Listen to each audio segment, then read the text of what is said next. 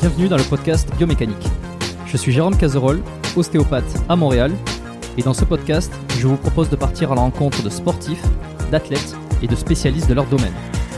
Pour mieux comprendre la mécanique du corps et de l'esprit, pour vous aider à être plus performant au quotidien, et surtout en meilleure santé.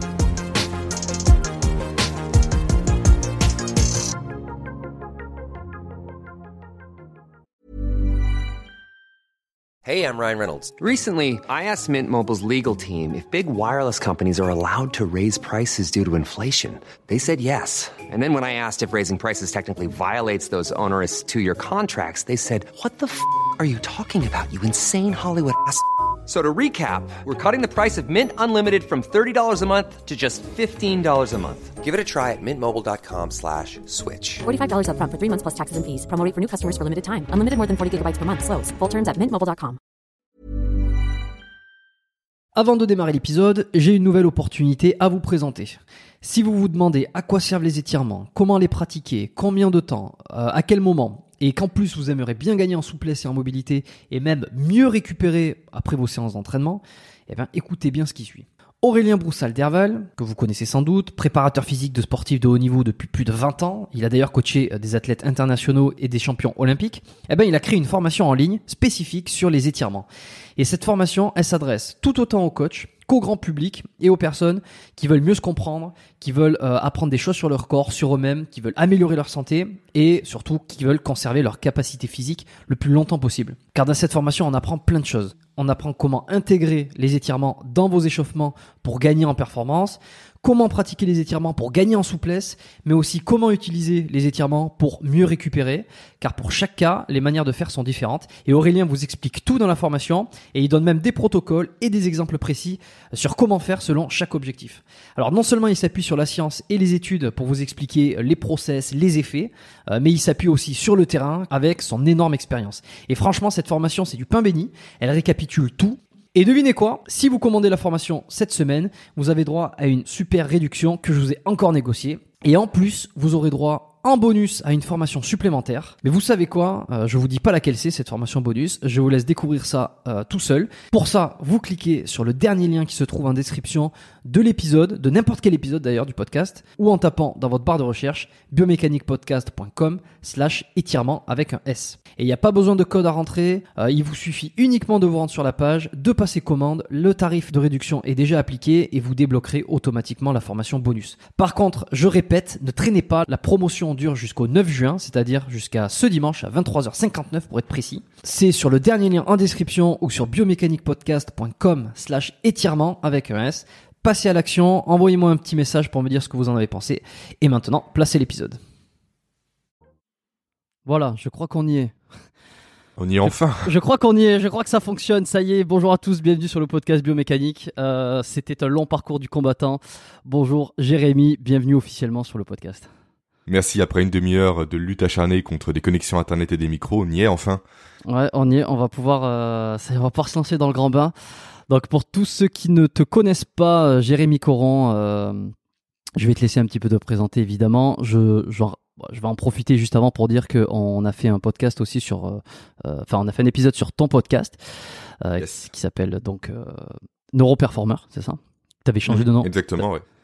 Et ben justement, bah, tu vas pouvoir euh, expliquer un peu, euh, un peu tout ça et je te laisse te présenter, vas-y. Ça marche, bah du coup, euh, Jérémy Coron, tu l'as très bien dit, 29 ans, un enfant, bientôt deux, et issu d'une formation ressources humaines à la base. Donc j'ai un master de ressources humaines que j'ai obtenu en 2015, si mes souvenirs sont bons. Ça commence un peu à dater maintenant déjà. Et directement après ça, j'ai enchaîné qu'un métier que j'ai tenu pendant quelques années de responsable recrutement, où j'ai piloté notamment plusieurs agences de recrutement avec du management, de la communication et j'en passe. J'ai tout créé de A à Z, donc une vraie aventure. Et j'ai décidé de quitter l'entreprise pour laquelle je travaillais en... C'était quand? C'était en octobre, logiquement 2019, pour me lancer à 100% à mon compte, notamment à travers d'un podcast, Neuroperformer, comme tu l'as dit. Et aujourd'hui, sur ce podcast, qu'est-ce que je fais? Eh bien, je partage tout ce qui est en lien avec les neurosciences pour aider notamment les cadres et les dirigeants et les entrepreneurs à être plus efficaces et plus productifs au quotidien. Donc voilà pour la, la présentation assez succincte de ma personne. Ok. Bon, t'étais passé aussi euh, sur le podcast de Superphysique. Euh, le... Enfin, De le Rudy, yes. Ouais, le podcast de Rudy Koya. Euh, Rudy que j'avais- reçu ici. Donc voilà, c'est les gens commencent à se demander, tiens, ils se connaissent tous. ben, en fait, quand tu fais du podcast, comme on n'est pas encore énormément à faire euh, du podcast, euh, tu finis vite par, enfin, par échanger et par communiquer. euh, et on, se connaît plus ou moins tous. Euh, Il y en a quelques-uns qui font du podcast que je connais pas encore et que j'aimerais connaître. Mais bon, je pense qu'ils vont se reconnaître s'ils écoutent cet épisode. Ok, donc les neurosciences, euh, vaste sujet. Euh, et bien je me suis dit que ça pouvait être super intéressant parce que euh, ça va être un, ça va être moins orienté, en- on va pas se le cacher, euh, sur euh, la muscu, le body. Encore que je sais que toi tu pratiques, t'es un sportif, donc on va Mhm. pouvoir y revenir.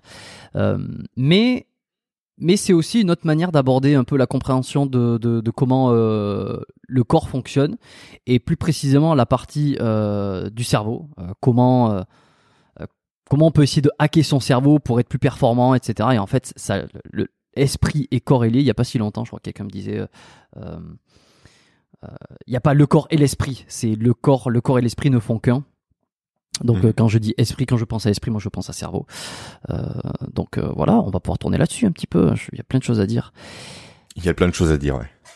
Est-ce qu'on pourrait peut-être définir ce que c'est que les neurosciences? Euh, Pour ceux qui savent pas, même moi j'ai du mal à, je pourrais pas le définir moi-même, j'ai du mal à, à, à voir l'essence totale de ce que ça veut dire. Qu'est-ce que ça voudrait dire? En même temps, c'est normal parce que c'est un domaine qui est très très large hein, et dans lequel s'englobe beaucoup de choses. Typiquement, pour faire simple, on pourrait dire que c'est l'étude du cerveau et de ses fonctionnements. Vraiment, c'est la partie la plus simple en termes d'explication.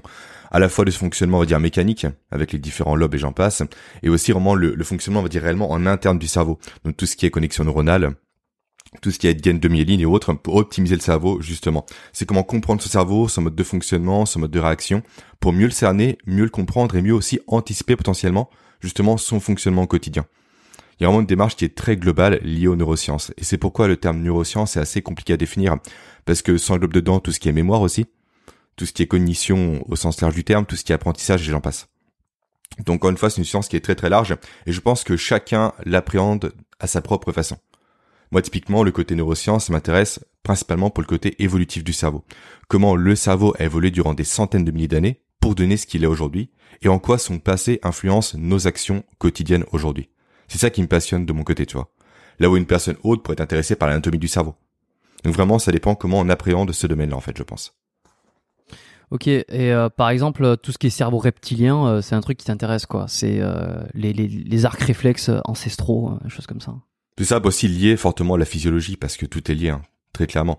Là, tu parles de cerveau reptilien, moi je parle plus souvent de euh, système nerveux, notamment parasympathique et sympathique, qui sont grosso modo exactement la même chose. Mais effectivement, pour moi, il y a vraiment un tout qui est à prendre en compte quand on parle du cerveau humain. Parler que du cerveau, pour moi, c'est trop restrictif. Si on parle pas de l'anatomie, si on parle pas de la morphologie, de la physiologie, de la nutrition, du sommeil, je trouve qu'on est trop cadenassé à penser qu'en termes de cerveau. Mais vraiment, je vois plus cette notion holistique dont tu as souvent parlé avec euh, Christophe Cario, que tu as reçu récemment, en tout cas à l'heure à laquelle on tourne ce podcast ensemble. Et j'ai vraiment moi aussi cette vision holistique des choses où le cerveau certes est important. Moi c'est euh, on va dire ma ma porte d'entrée, mais je veux vraiment comment dire globaliser tout ce que j'apprends à l'ensemble du corps humain et aux relations humaines aussi, et pas uniquement au cerveau en tant que tel. D'accord. Ok. C'est une. J'ai l'impression que c'est un truc euh, nouveau. Euh, alors, dans le sens où on entend de plus en plus parler, comme si ça arrivait un peu à la mode, comme si en fait tout ce qui était sur le corps purement, c'est l'augmentation des performances. J'en parlais avec Gundil aussi, ce qui est pas complètement vrai ce que je dis, mais c'est l'impression que moi j'ai que tout ce qui est sur la l'augmentation des performances du corps, du physique, euh, on a il y a eu beaucoup d'études, il y a eu beaucoup de recherches pendant euh, de nombreuses années. Le cerveau était mis un petit peu de, enfin pas de côté, mais il a été, euh, ça a été l'oublié. Et là, depuis euh, quelques années, il y a de plus en plus de recherches ou de personnes qui s'investissent dans la recherche de, l'optimisation, euh, des, de- de- des performances, mais euh, dû à le- aux neurosciences, tu vois, comme tu parles, le système nerveux, etc. Je sais pas, qu'est-ce que t'en penses ça de toi? Déjà, je pense qu'on a maintenant enfin les outils pour le faire. En tout cas, une partie des outils pour le faire, ce qui aide beaucoup. Et je pense qu'on est arrivé dans un monde également où on peut se préoccuper de ça. Tu il n'y a pas si longtemps, on était encore en guerre, mine de rien, à l'échelle de l'histoire, c'était hier. Et je pense que l'étude du cerveau en période de guerre, c'est pas le plus important. Très clairement. Aujourd'hui, on a le luxe d'être relativement en période Oui. de paix. Mm. Relativement encore une fois. Donc on peut se permettre effectivement de, de passer sur des sujets un peu plus connexes et non pas liés directement à la survie de l'homme. Parce que forcément, quand tu as une guerre encore une fois à côté de chez toi, t'occuper du cerveau de ton voisin, euh, c'est pas ta priorité. Toi, tu veux manger, tu veux survivre. Donc je pense qu'on a vraiment ce luxe lié à la paix relative qu'on a aujourd'hui, en tout cas en Occident, pour se permettre d'étudier le cerveau. Ça couplé à l'expansion technologique qu'on a aujourd'hui. Donc je pense que c'est lié à ça. Après cette vision par contre holistique, cette vision globale par contre est assez ancestrale quant à elle. Par contre là on l'a oublié. Typiquement, tu en as parlé aussi avec Christophe Cario, ça vient quoi? Ça vient de la Chine. En tout cas, ça vient de l'Orient de façon de façon assez assez générale. Et je pense qu'on commence réellement à se l'approprier aujourd'hui en Occident à cause notamment du stress, du travail, du mode de vie, de l'hyperconsommation et j'en passe. les gens ont besoin, en tout cas à mon sens, de retrouver un sens à leur vie justement, un sens qui est détaché du matériel. Et c'est pourquoi je pense encore une fois, à mon avis, qu'on commence un peu à se à s'intéresser à cette notion holistique de la vie. Hmm.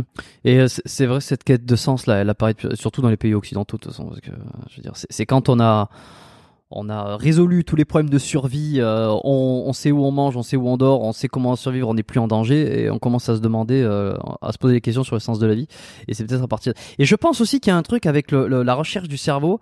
Euh, en tout cas, je, je, le vois comme ça, comme un petit peu essayer de comprendre le non palpable dans un sens, le l'immatériel et euh, d'une certaine façon peut-être l'au-delà, tu vois. Se dire si on comprend comment on fonctionne, il y a peut-être des trucs des énergies qui communiquent avec l'univers, avec les planètes, j'en sais rien et peut-être que ça va nous amener à des questions des questionnements autour de de, de, de, pourquoi on est là, euh, qu'est-ce qu'on fait, où on va, euh, pourquoi on y va, etc. Oui, puis la fameuse théorie des cordes qui veut tout rassembler, on en plein dedans également. On veut vraiment la théorie qui rallie tout en un seul point. Et je pense effectivement que l'étude du cerveau fait partie de cette théorie-là, de cette volonté de tout grouper en un seul point.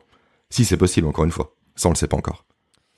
Ok, bon, on va essayer de d'être beaucoup plus concret, euh, enfin sur ce que c'est, enfin pas sur ce que c'est, mais euh, comment ça peut nous aider en tant que peut-être ceux qui veulent améliorer leur vie, leur santé, qui veulent être un peu plus performants, qui veulent être même, euh, alors performant quand je passe de, quand je pense à la performance, je pense à la performance de, de tous les jours, hein, être plus en forme, plus réactif, etc. Et puis il y a aussi directement dans son activité sportive, puisque nombreux des auditeurs qui écoutent le podcast là sont quand même des, des personnes qui qui font du sport, qui aiment bien s'entraîner, etc. Et, et il va y avoir des liens dans tout ça. Euh, toi, je veux. Quelle est, ta, quelle est ta pratique sportive? Quelle est ton, ton expérience un petit peu autour de, je sais pas, la muscu, l'entraînement, le sport, la santé? Yes, j'ai commencé très jeune, j'ai commencé à 4 ans, le sport. 4 ans, c'est ça, avec un an de karaté. Une véritable catastrophe, d'après ce que disaient mes parents. Après, je fais beaucoup de rugby pendant quasiment 20 ans de ma vie. Donc, euh, rugby à 15, notamment, dans les petits clubs, jusqu'à atteindre un niveau de fédéral 2. Et après, j'ai quitté le rugby euh, durant mes années de BTS parce que c'était beaucoup trop chronophage pour moi. Allier les études et des déplacements sur Lyon, justement pour mes études, les voyages au niveau du rugby, les entraînements et autres, trop de contraintes. Et du coup, je me suis mis beaucoup plus sérieusement à la musculation que j'avais commencé précédemment, en parallèle du rugby. Et maintenant, je fais plus que ça. Plus de la musculation et tout ce qui est aussi lié au sport haute intensité, donc du hit au quotidien. Donc logiquement, je le fais en salle. Maintenant, vu le contexte actuel, à l'heure à laquelle on tourne ce podcast, les salles sont encore fermées.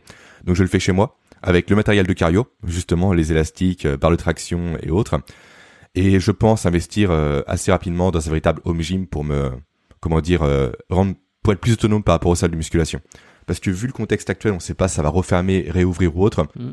Le contexte est assez anxiogène. Je trouve que les salles maintenant perdent aussi de leur valeur parce que c'est beaucoup trop commercial. Encore une salle de, de village intéressante parce qu'il y a vraiment ce côté, on va dire, camaraderie, le côté vraiment entraînement, entraide. Là où aujourd'hui les salles c'est uniquement du paraître selon moi, et des gens qui passent plus de temps sur le téléphone qu'à s'entraîner. Donc je pense réellement quitter les salles de sport euh, le plus tôt possible pour avoir mon propre home gym de mon côté. Donc voilà un peu mon passif avec le sport, beaucoup de sport depuis tout jeune, ouais. Ok, euh, Christophe Cario qu'on a cité, enfin que t'as pas mal cité jusqu'à c'est vrai que euh, je vais le dire, j'ai reçu Christophe Cario il y a quelques, il y a, il y a il y a deux semaines là, du moment où on enregistre maintenant, mais mm. qui, ça sera un petit peu plus ancien quand cet épisode va sortir. Et, euh, et je, recommande pour ceux qui découvrent le podcast aujourd'hui ou qui n'ont qui ont pas écouté l'épisode de Christophe Cario, euh, c'est un c'est un must-have comme on pourrait dire sur euh, sur cette très bon épisode. Ouais. Christophe qui est voilà qui est, qui est, qui est excellent et qui nous a partagé euh, en plus de son savoir un paquet d'anecdotes et de choses euh, euh, j'ai que des retours positifs et, et, euh, et même ça a été j'ai eu énormément de retours sur cet épisode et je suis vraiment euh, je suis vraiment content. Donc euh, donc voilà je souhaitais redire merci à Christophe pour tout ça. Donc muscu mais il y en a plein hein, qui vont de plus en plus essayer de s'équiper un peu chez soi même quand ça va rouvrir parce que euh, maintenant on sait qu'à tout moment et alors il y a même des bon je veux pas faire le l'oiseau de mauvais augure mais euh, il y en a plein qui disent que d'ici ce printemps euh, d'ici cet automne ça risque de refermer après une dixième vague et forcément, tu veux remettre un peu de tourisme en été, t'en profites pour l'économie, tu refermes après. Voilà, et puis les, variants ukrainiens, guatémaltèques et, euh, et je ne sais quoi. Il y a même le variant, je crois, breton qui est sorti récemment, donc maintenant chaque région a son variant. Ah, bah, eh ben, forcément, les Bretons en plus, Florian, si tu m'écoutes, euh, qui, euh, qui se revendique toujours. hein. Euh, T'es vacciné, toi, ou non Non, je ne le suis pas, non. Ok. bon, Et toi, tu l'es Non, moi non plus. euh, J'ai l'occasion de le faire quand je parce que là actuellement je suis euh, de retour en France pour pour quelques vacances. Mais euh, quand je reviens à Montréal, je vais avoir l'occasion de me faire vacciner et la possibilité, disons. Et et, et je réfléchis, je réfléchis. Non pas que je suis, c'est pas que je suis contre ou que je suis pour, c'est pas la question, mais je vais voir, je vais voir. Euh, ok, donc euh, muscu, etc. Euh, tu, alors tu fais quoi? Tu fais entraînement Comment tu t'organises toi? Une fois par jour, 5 cinq jours semaine 5 jours semaine, grosso modo. Après, tu dépends de mon fils, comment il prend du temps ou non. Mais généralement, on est sur du 5 jours semaine avec, euh, on est plus sur une notion de split pour les termes techniques. Donc, je fais un muscle à chaque fois, au maximum deux. Ouais. Et les entraînements sont assez courts maintenant parce que au niveau des élastiques, j'ai vite fait le tour malheureusement, contrairement aux machines. Tu prends plus le temps. Il faut plus de repos. Donc, je suis sur l'environ 45 minutes d'entraînement par jour, plus beaucoup de marche. Je dirais quasiment 40 minutes par jour de marche. Et également pas mal de hits. Donc, au moins une session par jour de hits. Et id- idéalement, je la place avant de manger. D'accord. Euh, bon, ça a évolué ça au fur et à mesure? T'as quel âge là? Oh, voilà. Ça a complètement évolué. hein. Et J'ai 29 ans. T'as 29 ans. 29 Voilà, parce que c'est Ouais. intéressant. Parce qu'après, je vais te demander un petit peu ce que les les les neuro les neurosciences t'ont apporté toi dans ta peut-être ta pratique sportive personnelle. Tu vois, euh, qu'est-ce qu'il y a eu comme changement? Euh, Mais juste avant ça. Euh, est-ce que comment comment a évolué je veux dire est-ce que t'es passé t'étais avant un- quand t'as commencé la musculation un, un bodybuilder dans l'âme en quelque sorte et puis finalement tu t'es orienté sur quelque chose d'un peu plus cardio et t'as as remis à jour tes objectifs? Complètement, je suis passé du côté body, effectivement, à un aspect plus santé. D'où le fait que Christophe Taillot me correspond beaucoup aujourd'hui. J'ai commencé euh, assez jeune la musculation, à 16 ans ou 17 ans, je sais plus, avec déjà un max à 100 kg d'EF couche. Donc j'étais assez content quand même de mon côté. ok putain Notamment suite à une acromio claviculaire. En plus, j'ai l'acromio qui est cassée à, à gauche. Donc euh, ça tombait juste après. Après, je suis monté à 96 kg de poids de corps et j'ai tapé des barres à 150 d'EF couche. Et euh, bref, ça pour dire que j'avais beaucoup abusé à l'époque, notamment en termes de nourriture. Je me goinfrais, je me goinfrais. J'étais plus, je pense, gras que musclé. J'en ai pris conscience. Après, je suis parti dans l'extrême complet, où je mangeais, je crois, 1000 calories par jour. Euh, J'ai tenu ça durant un an. Où là, j'ai beaucoup séché, mais je me suis également beaucoup cramé au niveau nerveux. Et maintenant, j'ai plus justement l'approche santé liée à la pratique sportive, et notamment liée à une euh, reprise en main de ma nutrition. Là avant, je mangeais beaucoup de féculents, etc. Maintenant, j'ai beaucoup arrêté parce qu'au niveau du cerveau, c'est pas ce qu'il y a de mieux, notamment au niveau de l'inflammation du cerveau. Je pense qu'on en parlera. Donc là, j'ai plus une nutrition avec accès euh, légumes, fruits, viande, un peu de céréales de temps en temps, mais très peu. Et malheureusement, cette nutrition n'est pas non plus la plus adaptée, on va dire, pour prendre du muscle. En termes d'énergie notamment et en termes de recharge glycédique. Ouais, mais ça c'est un truc qui revient là de plus en plus que, que je me rends, enfin que ça date pas de, de je m'en suis pas rendu compte là ce matin, mais euh, c'est un truc qui revient, c'est que euh, si tu veux être, c'est assez malheureux à dire parce qu'on pense toujours pouvoir euh, être à la limite entre les deux, mais si tu veux durer, si tu veux miser sur la longévité, euh, je renvoie aussi au podcast que j'ai fait avec Michael Gundil qui est, qui est, disponible là actuellement, c'est que la musculation, le bodybuilding, la construction va pas avec longévité. C'est-à-dire qu'à un moment donné, tu accélères ton métabolisme, tu euh, enfin, t'accélères ton métabolisme, tu manges beaucoup, tu utilises beaucoup d'énergie, euh, et ça, ça va pas trop avec le, enfin, au bout d'un moment, ça va plus avec le côté santé, quoi. Et, euh, et, le- et le trop de glucides, le trop d'entraînement, le trop de, le, le- la, su- la, la, la surcharge, Mm. que ça soit en termes de poids ou en termes d'alimentation, n'est pas très compatible avec, enfin, n'est pas à 100% aligné avec la santé et n'est pas réellement compatible avec une longévité long terme. De toute façon, il y a qu'à voir hein, les, bodybuilders. Passons les produits euh, chimiques. Euh, c'est pas ceux qui euh, font les, meilleurs vieux. hein, on va pas se le cacher. Complètement. Mais euh, je pense que c'est bien de le faire dans le sens dans lequel je l'ai fait parce que moi, tu construis une base sur laquelle tu peux t'appuyer par la suite. Moi, les bases sont là, les connexions nerveuses sont faites, les muscles sont déjà créés, façon de parler, ils sont densifiés. Maintenant, le maintien peut me suffire à avoir un certain niveau physique. En tout cas, largement supérieur à la moyenne. Donc je pense qu'il faut passer aussi par cette erreur du débutant, à savoir vouloir trop en faire. C'est nécessaire, c'est comme ça qu'on apprend de ses erreurs. Il y en a qui restent malheureusement à ce stade-là, et qui toute leur vie font n'importe quoi. Et il y en a certains qui apprennent, qui s'améliorent et qui testent sur eux des choses et ces personnes-là voient ça marche non et ajustent par la suite. Et au moins comme ça, tu connais un peu les deux volants, les deux volets de l'aspect du sport. Et je pense que c'est intéressant comme ça. Dans quel contexte tu découvres les neurosciences? Dans quel contexte? En fait, à l'origine, mon podcast s'appelait Neuro, euh, s'appelait pardon, parce que je parlais uniquement des soft skills. Étant issu des ressources humaines, forcément, ça me parlait tout ce qui était communication, gestion du temps et j'en passe. Et plus je me euh, formais par rapport à ces soft skills-là, plus je remarquais que le levier, que l'élément bloquant, c'était le cerveau. Et en fait, je pars du constat maintenant que sans un cerveau optimisé, tu peux pas réellement être compétent. Parce que tu peux pas exprimer tes compétences efficacement au quotidien. Et moi, c'est ce côté un peu limitant du cerveau que je voulais lever grâce à mes recherches, et c'est comme ça que je suis tombé sur les neurosciences, sur la physiologie et sur l'évolution. Donc ça vient réellement de cette conscience-là que les compétences ne suffisent pas à elles seules pour être compétent. Ok, ça n'avait pas euh, de lien avec euh, ta propre santé ou ton propre euh, ou ton propre euh, ta, ta propre activité sportive. C'était plus orienté ma vers. propre santé m'a plus conduit effectivement à lire des livres de nutrition, à livres des livres de physiologie, sans spécialement m'intéresser au cerveau en un premier temps. C'est qu'après que j'ai fait ce lien entre tous les domaines que j'ai lus un peu de façon disparate et le cerveau et que je liais le tout dans ma pratique. D'accord. Bon. Et alors, alors qu'est-ce que, concrètement, qu'est-ce que ça euh, a changé euh, toi dans, dans ta tête, dans, dans ton, dans l'appréhension des choses euh, toutes ces nouvelles enfin les nouvelles découvertes des neurosciences, est-ce que ça a changé concrètement euh, sur ton entraînement, sur la façon de si on enlève le côté nutrition, on y reviendra peut-être après parce que c'est important euh, cerveau nutrition mais hormis la nutrition, est-ce qu'il y a des choses qui ont changé dans ton entraînement ou dans ta façon de prendre soin de, de ta santé? Complètement déjà, un gros aspect qui a changé grâce à ça, c'est le sommeil. Premièrement, et le sommeil, c'est la base de tout, je pense.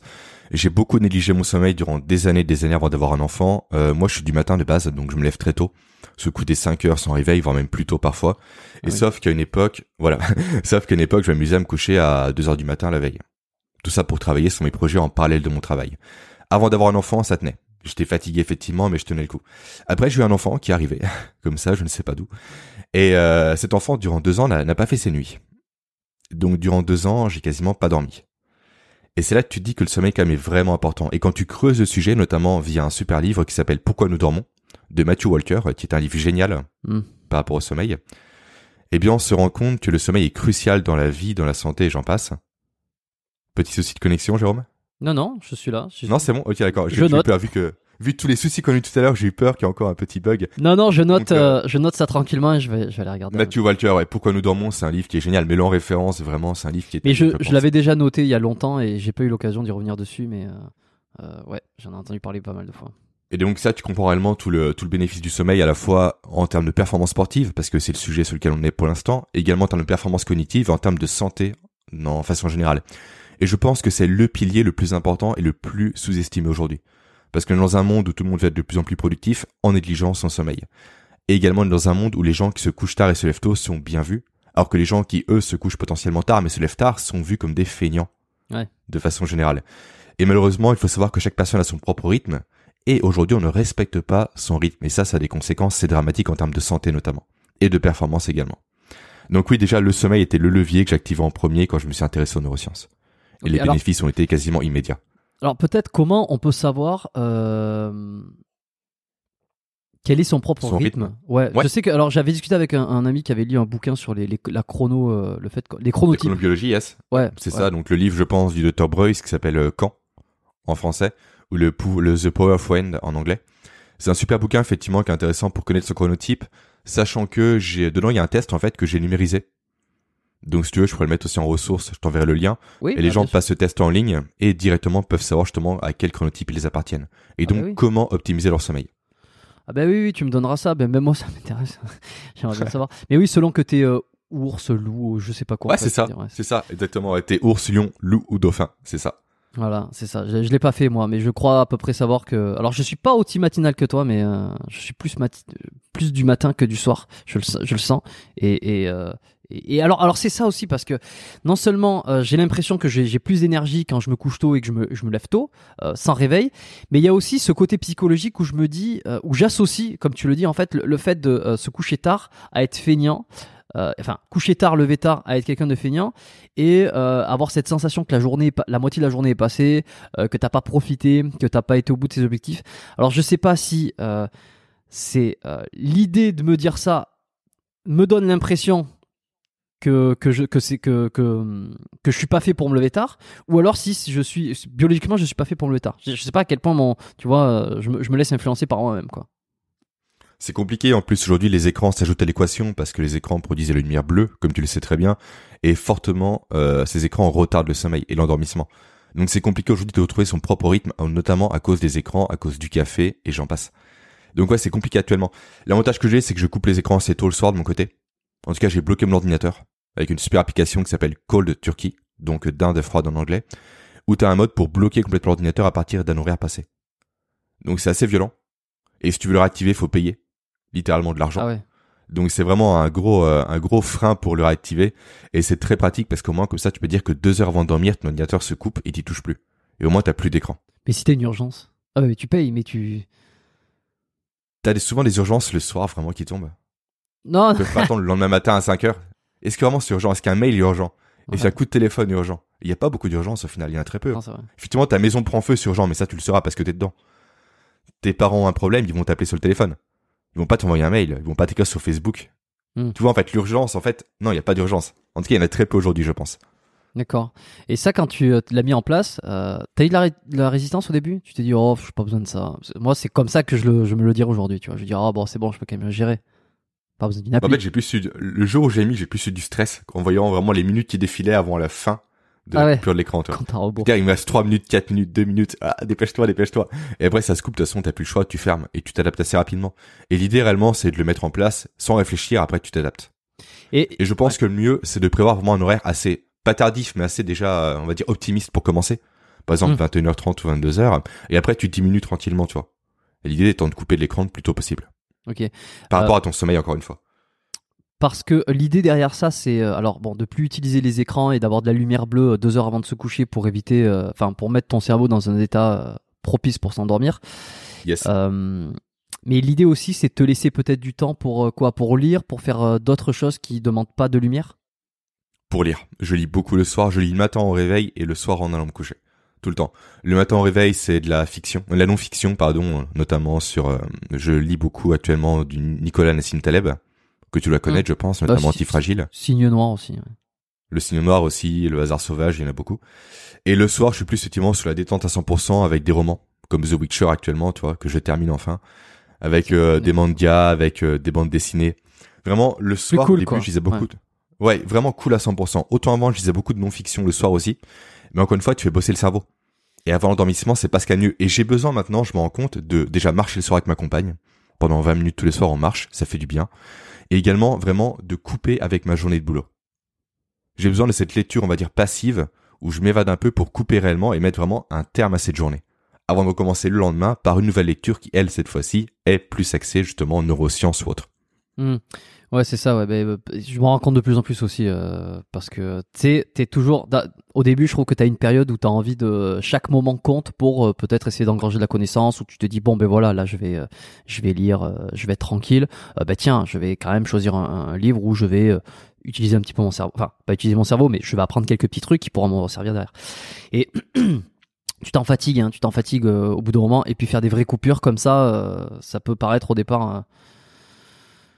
Tu dis c'est contre-productif, tu dis ah c'est du temps que je perds. euh. Après j'ai beaucoup parce que je pense que mon cerveau a été euh, calibré comme ça euh, par, par rapport aux études où en fait surtout lorsque tu passes des lorsque j'ai fait le concours de médecine euh, il y a quelques années où euh, on t'ancre bien dans le crâne, on te le visse que tous les moments passés à ne pas avoir la tête dans les bouquins c'est du Mhm. temps que les autres utilisent pour passer devant toi sur le concours. Tu vois donc tu t'es conditionné comme ça pendant euh, pendant plusieurs mois où euh, chaque moment compte pour travailler, pour prendre un polycopier, pour regarder, etc. Et, alors moi ça m'a poursuivi longtemps, euh, encore aujourd'hui.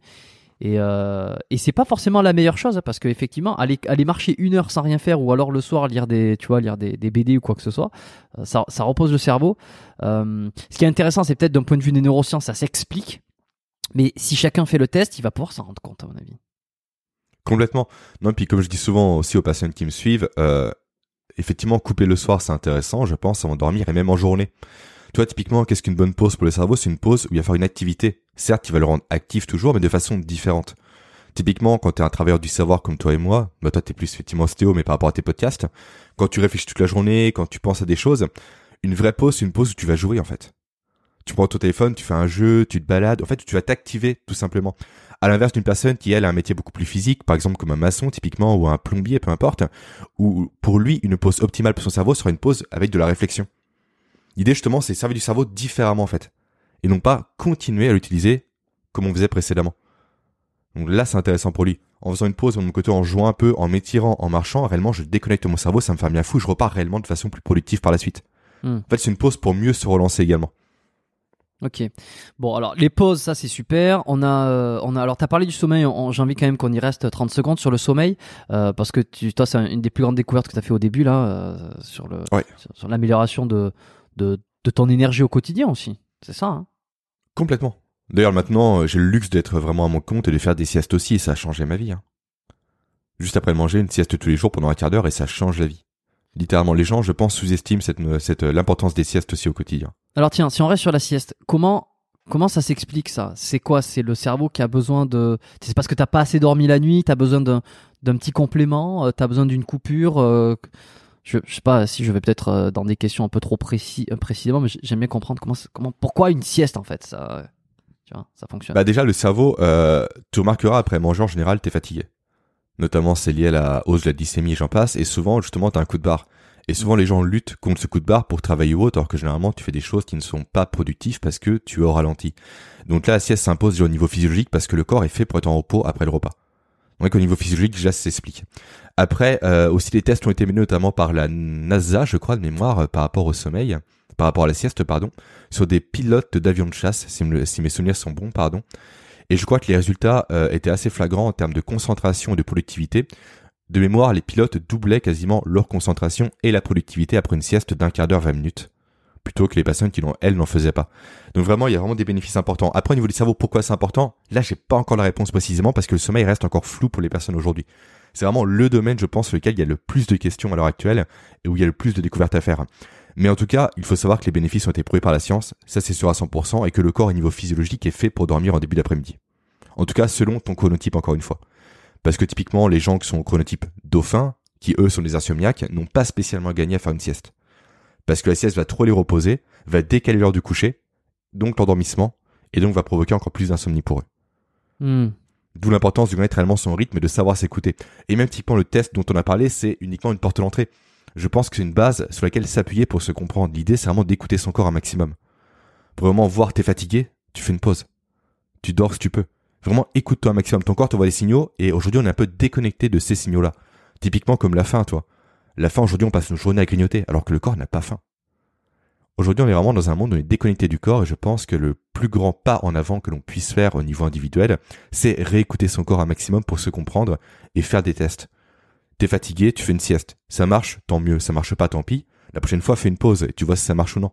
Et comme ça, tu vas découvrir à la force d'itérer des choses, d'essayer des choses, ce qui fonctionne pour toi au niveau individuel. Et tu vas sortir donc un peu des, grands dogmes imposés par la science et par euh, tous les blogs de développement personnel que tu as sur Internet.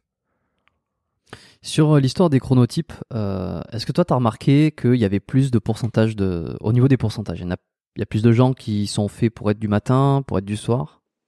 Il y en a plus qui sont faits pour suivre le rythme du soleil. Ce qu'on appelle les ours. En fait, à savoir les personnes qui se lèvent en même temps que le soleil, qui se couchent en même temps que le soleil. Donc typiquement, on est sur du 6 heures le matin à 7 heures du matin jusqu'à 23 heures le soir. Et Ça, ça, ça varie en prend- fonction des saisons. hein. Ouais, complètement. Logiquement, oui, en tout cas. Parce que Mm. quand t'as un réveil et un boulot à suivre, t'as pas le choix, en fait. Peu importe la saison, tu dois te réveiller, peu importe si le soleil, lui, est levé ou non. Donc ça, c'est vraiment la majorité de la population, on est sur du 50% en moyenne. Après, t'as ceux du matin ou ceux du soir qui, eux, représentent à eux, euh, à eux deux quasiment 40%, parce qu'ils nous un bon 90%, et après les insomniaques qui, eux, représentent les 10 derniers pourcents. Et tout ça au niveau évolutif, ça tient un sens, parce que, euh, imaginons, à l'époque de nos ancêtres, les hommes préhistoriques, que tout le monde dormait au même moment. Fatalement, le groupe aurait été vraiment, on va dire, euh, en proie à des prédateurs durant toute la nuit. Donc forcément, en termes de survie, c'est pas Mm. un très bon move à faire. Par contre, si en parallèle, t'as des gens qui sont du matin, d'autres qui sont du soir, d'autres qui sont insomniaques, ça assure en fait une ronde au niveau de la garde. Et donc, tout le temps, tout au long de la journée et de la nuit, une personne est au moins éveillée pour alerter les autres en cas de danger. C'est là que ça prend sens le chronotype. C'est vraiment pour se défendre au niveau de la survie, au niveau des prédateurs et des autres groupes, on va dire ennemis, à l'époque, pour justement assurer la survie d'un groupe. Et comme ça, tout le monde pouvait se relayer facilement. Et généralement aussi, pour euh, continuer sur ce sujet-là qui est passionnant, quand on est adolescent, on a tendance naturellement à être du chronotype loup, à savoir les personnes qui se lèvent tard et qui se couchent tard. Et ça, on le remarque pour- facilement en Eh, adolescent. Ouais, ouais, le, le fameux, la fameuse grasse mat de, de l'ado. Ouais, c'est ça, complètement, qui se couche à 23h minuit, à jouer à la console ou autre, ou être avec ses potes. Et ça, au niveau évolutif, ça prend encore, sen- encore sens, pardon. Parce que grâce à ça, les adolescents, de l'époque en tout cas, pouvaient euh, se détacher de leurs parents, qui eux dormaient le soir. Et donc commencer à devenir autonomes, pour prendre la relève par la suite. Et pas que pour faire le mur, hein, c'est ça. Pas que, de toute façon, je pense pas qu'il y ait beaucoup de murs à l'époque non plus. hein. Non, oui, si on parle de, de l'époque, ouais. Moi j'avais un ami qui faisait très souvent ça, euh, qui faisait le mur euh, très souvent. Euh, moi, c'est pas un truc que j'ai que j'ai fait beaucoup. J'ai jamais fait le mur une seule fois de ma vie. Euh, et- et- et- mais sa mère avait un second sens, hein, puisque euh, très souvent, euh, enfin très souvent, ça lui arrivait de de le griller, de le griller, de le griller, de, de, de sentir que qu'il n'était pas forcément là. Et quand il rentrait, ben voilà. Bon, bref, si tu te reconnais. Guillaume. Euh, bon, euh, qu'est-ce que. Alors, ouais, non, si les chronotypes, tout ça, t'as répondu à ma question. Une des questions que j'avais, c'était pourquoi certains sont plus comme ça que plus que d'autres. Et, et d'un point de vue euh, évolution comme ça, le fait d'avoir une, une répartition différente, ça assure le, la survie de la La tribu. survie du groupe. Mm. Donc, euh, c'est extrêmement clair. Euh, et euh, sur le fait euh, d'être euh, régulé par rapport au soleil, ça c'est hyper intéressant parce que moi je, je vis à, toute l'année donc euh, à Montréal, au Canada. Là actuellement je suis en France, mais je, je suis ostéopathe à Montréal. Je le répète de temps en temps pour ceux qui, qui savent, qui, le- arrivent en cours de podcast et qui le savent pas. Et t'es où en France, là? Là, je suis Pour, dans le euh, sud-ouest. D'accord, Je vais, ça marche. je vais pas donner l'adresse exacte, quand même, on sait jamais. Non, non, bien sûr, Mais euh, euh, je te la donnerai en privé si tu veux. Euh, ça roule. Mais euh, un truc que je remarque, oui, c'est à Montréal, c'est encore plus marqué parce que euh, le soleil se couche en hiver, le, soleil se couche très tôt, euh, il se lève tôt, euh, et puis en été, bon, c'est l'inverse. Et, et moi, je vois, par exemple, sans, euh, en tout cas, j'ai pas l'impression de faire un effort pour m'adapter à ça, mais c'est que mon sommeil et euh, mon rythme euh, se calquent, euh, s'adaptent par rapport à en- entre l'hiver et l'été, tu vois. C'est-à-dire que l'hiver, sans faire plus d'efforts, je me lève plus tôt et je me couche plus tôt. Le soleil se couche 16h30, 17h. Euh, bon, ça commence. Ouais, enfin, Ouais, commence. Oui, oui, commence à se coucher et puis se lève, euh, puis se lève très tôt. Donc je, je vois que euh, et puis en été c'est pareil. Euh, alors à quel degré par rapport parce que tu sais l'été tu sors plus aussi, tu profites comme il fait beau, tu profites, tu vas manger dehors quand on pouvait, quand on pourra j'espère. Tu vas, tu sors, tu prends un, un verre ou quoi que ce soit. Donc forcément le fait de te coucher tard fait que tu te lèves tard. Donc je pourrais pas dire à quel niveau c'est dû au, au- mon adaptation est due à- au rythme du soleil normal ou au rythme euh, au rythme que je m'impose, tu vois. Mais bon, c'est un truc que j'ai remarqué quoi. De toute façon, on revient effectivement à cette notion d'écran et de rythme de vie actuel qui peut perturber ton rythme naturel, quoi. Typiquement, je pense que sans écran, sans contrainte, t'es adapté au soleil. Hmm. Dans tous les cas, il y a une, une horloge interne qui existe, c'est, pas une légende urbaine. Ça s'appelle, c'est au niveau du noyau euh, supracharismatique dans le cerveau, qui fait que naturellement, ton corps est fait pour fonctionner sur le rythme jour-nuit. Hmm. Tout simplement. De ça découle beaucoup de productions hormonales, comme la mélatonine, l'hormone du sommeil. Si on fait un raccourci, c'est celle-ci. Le cortisol, et j'en passe. Donc le corps est fait pour vivre au rythme du soleil. C'est pour ça que les gens qui travaillent de nuit, les gens qui sont en postés, c'est terrible pour eux au niveau de la santé. Et pourtant, il y en a, ils, ils adorent ça. Tu vois. Eh, mais ils ont quel âge Ah, je sais pas. Faut voir aussi quand t'es jeune, toi, c'est peut-être pas déconnant, mais plus tu vieillis, plus c'est compliqué aussi. Et après aussi la question de la retraite. Comment tu te reconnectes après à ton vrai rythme une fois que t'arrêtes de travailler? C'est très compliqué. Toi, ma compagne, elle accompagne justement des personnes à quitter l'insomnie et à sortir des troubles du sommeil. Elle a souvent affaire à des gens qui sont en horaire posté, qui commencent à être assez âgés et qui sont complètement décorrélés du rythme normal. Et le corps vraiment trinque. Effectivement, le corps peut compenser au début, etc. Mais à terme, ça se paye. Ok. Et, il n'y a pas de chronotype euh, nuit? Vraiment nuit tu, des loups-garous quoi. Non, bah le, le loup est fait des loups garous. Nuit est dangereux. Euh, non, mais il y a effectivement le loup, mais lui maximum, même un loup extrême sera sur 2 heures du matin en moyenne. Après t'as le dauphin, mais c'est une, une insomnie qui est subie. Ah, t'as pas réellement. euh, Le corps vraiment est fait pour euh, être au repos la nuit et pour être actif la journée. Aujourd'hui, malheureusement, on est de moins en moins au repos la nuit et on est de moins en moins actif la journée. Donc toi, on est un peu dans un non-sens total à l'heure actuelle. D'accord. Alors le fait de pas respecter ces rythmes comme ça, euh, c'est quoi les conséquences euh, directes et indirectes et à partir de euh, parce que c'est pas un truc où en fait le, le corps est capable de de gérer jusqu'à un certain moment. Et puis, tu vois, il n'y a pas de vrai truc du style t'as pas dormi comme il faut et puis t'as une, t'as une conséquence directe. C'est, tu vois, il encaisse, il encaisse jusqu'à jusqu'à ne plus encaisser. Tout ça, c'est C'est insidieux. ça le pire. C'est une pente. Ouais. C'est ça le pire. Souvent, l'analogie que je prends ici, c'est celle de la grenouille et de la casserole d'eau chaude. Est-ce que tu la connais Non, Peut-être pas. Non, du coup, bah, je vais t'apprendre l'analogie de la, de la grenouille de la casserole d'eau chaude. En fait, typiquement, si tu cures une grenouille vivante, comment tu fais? Si tu la mets directement dans l'eau bouillante, elle va fuir. L'eau est trop chaude, elle s'enfuit immédiatement. Par contre, si tu la Ah oui. plonges dans une casserole qui elle est tiède, tu fais monter l'eau progressivement, elle se rend pas compte et elle meurt. Et le sommeil, c'est exactement ça, quoi. C'est-à-dire que chaque jour, en fait, tu perds en compétences cognitives, tu perds en, en vitalité, tu perds même en espérance de vie, c'est terrible. Mais c'est tellement infime, en fait, que tu te rends pas compte. Et en fait, à chaque fois, la, journée qui commence pour toi, c'est ta nouvelle base de vitalité, de compétences. Donc, à chaque fois, tu perds des pourcentages, des micro-pourcentages, mais qui s'accumulent, qui s'accumulent, s'accumulent, s'accumulent, jusqu'à un jour où la maladie arrive, où euh, tu fais un burn-out et j'en passe. Où le corps va lâcher complètement. Et là, effectivement, ça arrive d'un coup. Et les gens comprennent pas, ils ne font pas le lien entre 40 ans passés à ne pas dormir et malheureusement à 50 ans, euh, bah, peut-être plus 60 d'ailleurs, euh, une maladie cardiovasculaire, une inflammation générale du corps, des blessures, une fatigue chronique et j'en passe. C'est ça le problème. Et aujourd'hui, les gens ont besoin de résultats immédiats et le sommeil n'apporte pas de résultats immédiats. Il n'y a pas des signes un petit peu avant-coureurs pour savoir euh, Hmm. à quel niveau on en est? Les cernes? Après, moi, j'en ai naturellement, donc c'est pas non plus à mon Et signe. Eh oui, oui, c'est ça. Depuis Moi que je suis né, aussi, je- depuis que je suis né, je décerne, hein, donc euh, mon fils aussi en a. Donc ça peut être un signe avant-coureur, effectivement. Après, si la perte de vigilance, ça en aussi, et puis aussi la, hum, la perte d'attention au travail. Des fois, ça arrive, tu bosses, d'un coup, tu t'évades complètement, quoi. Et après, tu reviens. Donc ça peut être des signes. Si effectivement, généralement, au travail, à plusieurs reprises par jour, tu t'évades complètement, tu plus à te concentrer ou autre, ça peut être un signe, effectivement, de manque de sommeil. Et tout simplement, l'autre signe, eh ben, tu t'écoutes pas pour aller dormir, quoi. Tes yeux te piquent, mais tu continues à bosser, etc. C'est un signe. Effectivement, c'est pas un signe, c'est pas une conséquence, mais c'est le signe que tu ne t'écoutes pas. Et donc que forcément, il va y avoir des conséquences. Et si le matin en te réveillant, tu es plus fatigué que la veille en t'endormant, là aussi c'est un signe quand même. Logiquement, Ouais. après du repos, tu dois être reposé. C'est comme le but du repos à la base. C'est pas de fatiguer. Alors euh, bon, respecter son rythme euh, circa- circadien, enfin son rythme biologique. euh, Ouais. D'accord. Éviter les écrans, la lumière bleue. Donc c'est le téléphone, c'est l'ordinateur, c'est alors peut-être pas la tablette parce que la tablette, enfin la tablette. Si je pense à iPad, évidemment c'est banni. Mais par contre les liseuses, style Kindle, ou, Liseuse, tu peux, ouais, tu peux. voilà, il y a Et pas de même sur bleue. ordinateur, t'as as des filtres aussi intéressants. Moi, j'ai un filtre qui est génial qui simule directement la lumière du jour et qui s'adapte à, à cette dernière. C'est une application qui est sur qui est sur Chrome qui s'appelle attends, je vais regarder f.lux. C'est gratuite et en fait automatiquement ça va gérer tout ton écran d'ordinateur et ça va l'adapter au soleil extérieur. Et donc plus tu vas arriver en soirée, plus l'écran va devenir très très très jaune et pâle. Ouais. Et donc le jaune filtre naturellement la lumière bleue. Donc tu peux aussi te préserver grâce à ça un peu. Mac fait ça, hein, je crois. Je- je- il me semble Mac fait est- ça mais c'est encore plus puissant là, c'est encore Ouais. plus puissant parce que D'accord. c'est progressif. Ok. Euh, donc bon, liseuse, c'est possible, et puis ça, comme ça, ça permet de lire deux heures avant de dormir. Euh, qu'est-ce qu'on peut, euh, qu'est-ce qu'on peut optimiser euh, pour pour améliorer son sommeil? l'éclairage chez soi, chez soi pardon. Typiquement en fait le cerveau encore une fois est habitué à vivre en extérieur parce qu'il a vécu en extérieur durant des centaines de milliers d'années. Et aujourd'hui qu'on ait des plafonniers la nuit, c'est pas un bon c'est pas un bon réflexe à avoir. Pourquoi? Parce que la lumière qui vient du ciel logiquement correspond au soleil à son zénith. Hmm. Et donc forcément ça peut perturber le cerveau. Donc un bon move à faire chez soi le soir, c'est de commencer à avoir des lumières qui sont vraiment au niveau de la au niveau des yeux. Tout simplement avec des lampadaires, avec des luminaires ou autres et de couper le plafonnier.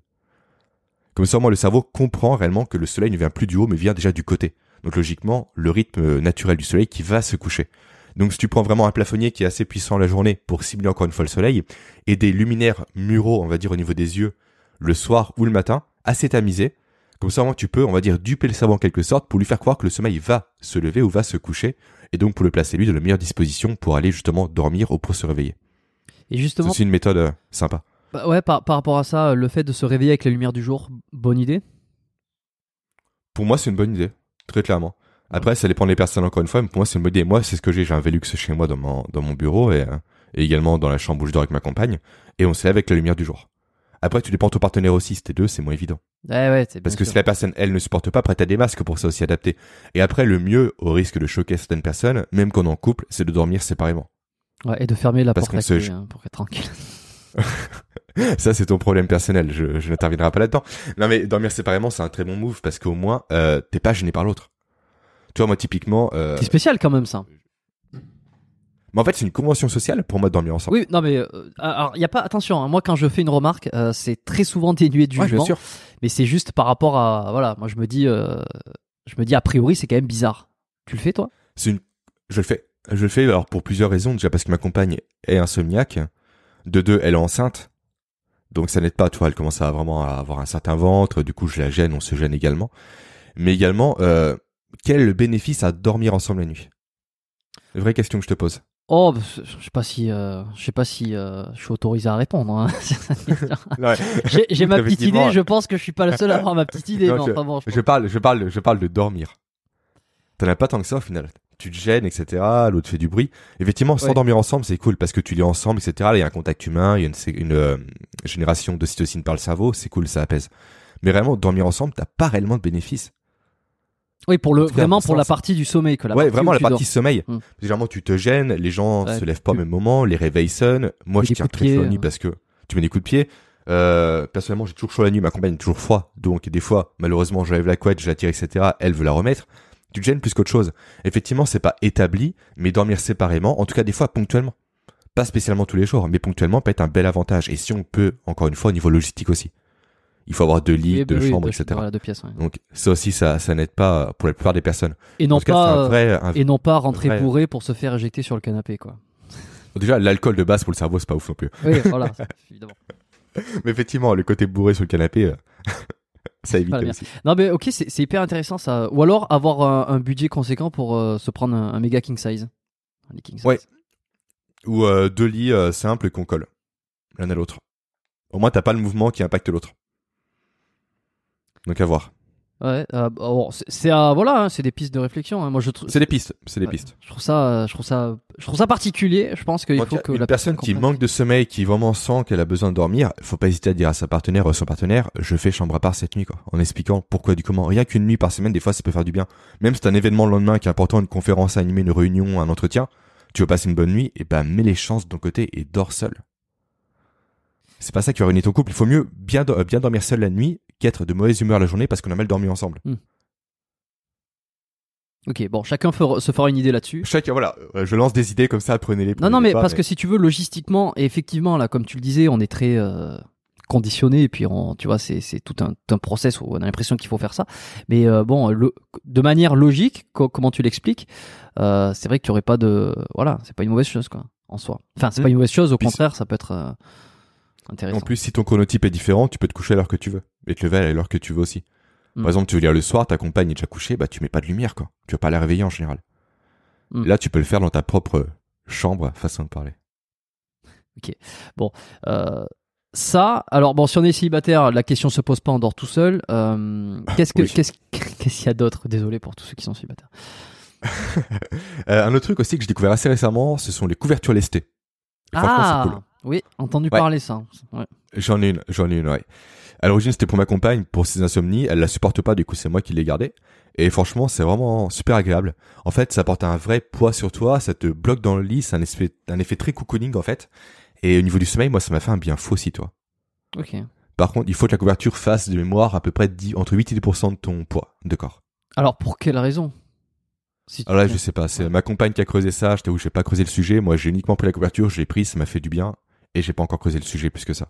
Ce serait intéressant de voir à, truc à essayer, je pense. à deux pourcentages près pour voir si ça fait une différence ou pas. Sachant que celle que j'ai, celle de ma compagne, donc elle est beaucoup plus, elle est beaucoup trop légère pour moi, elle fait 5 kilos, toi. Moi, je pèse quasiment 90 kilos, donc euh, elle fait pas les, les 10% recommandés, mais elle me fait déjà du bien. D'accord.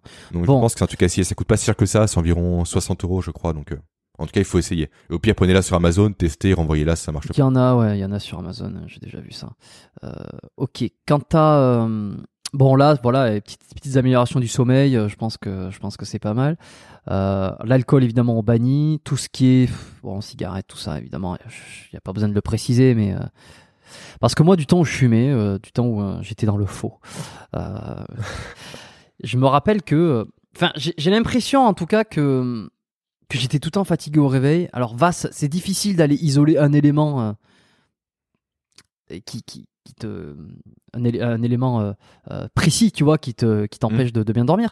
Mais j'ai la sensation que j'avais très souvent une espèce de gueule de bois, euh, et même quand euh, je bu, enfin, je buvais pas, je buvais pas, tout court, jamais, euh, quoi.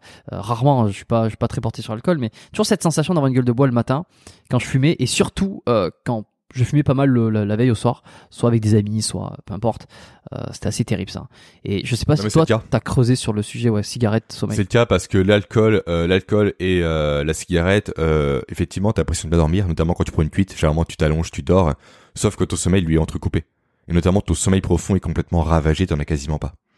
Donc, c'est très mauvais pour le cerveau. Et c'est pour ça que tu dors mal et t'as l'impression de dormir longtemps, mais tu te réveilles fatigué. Encore une fois, parce que le sommeil n'a pas été de qualité. Mm. Certes, il a duré potentiellement longtemps, parce que quand tu prends une cuite, tout le monde en a pris, je pense, tu dors généralement assez longtemps.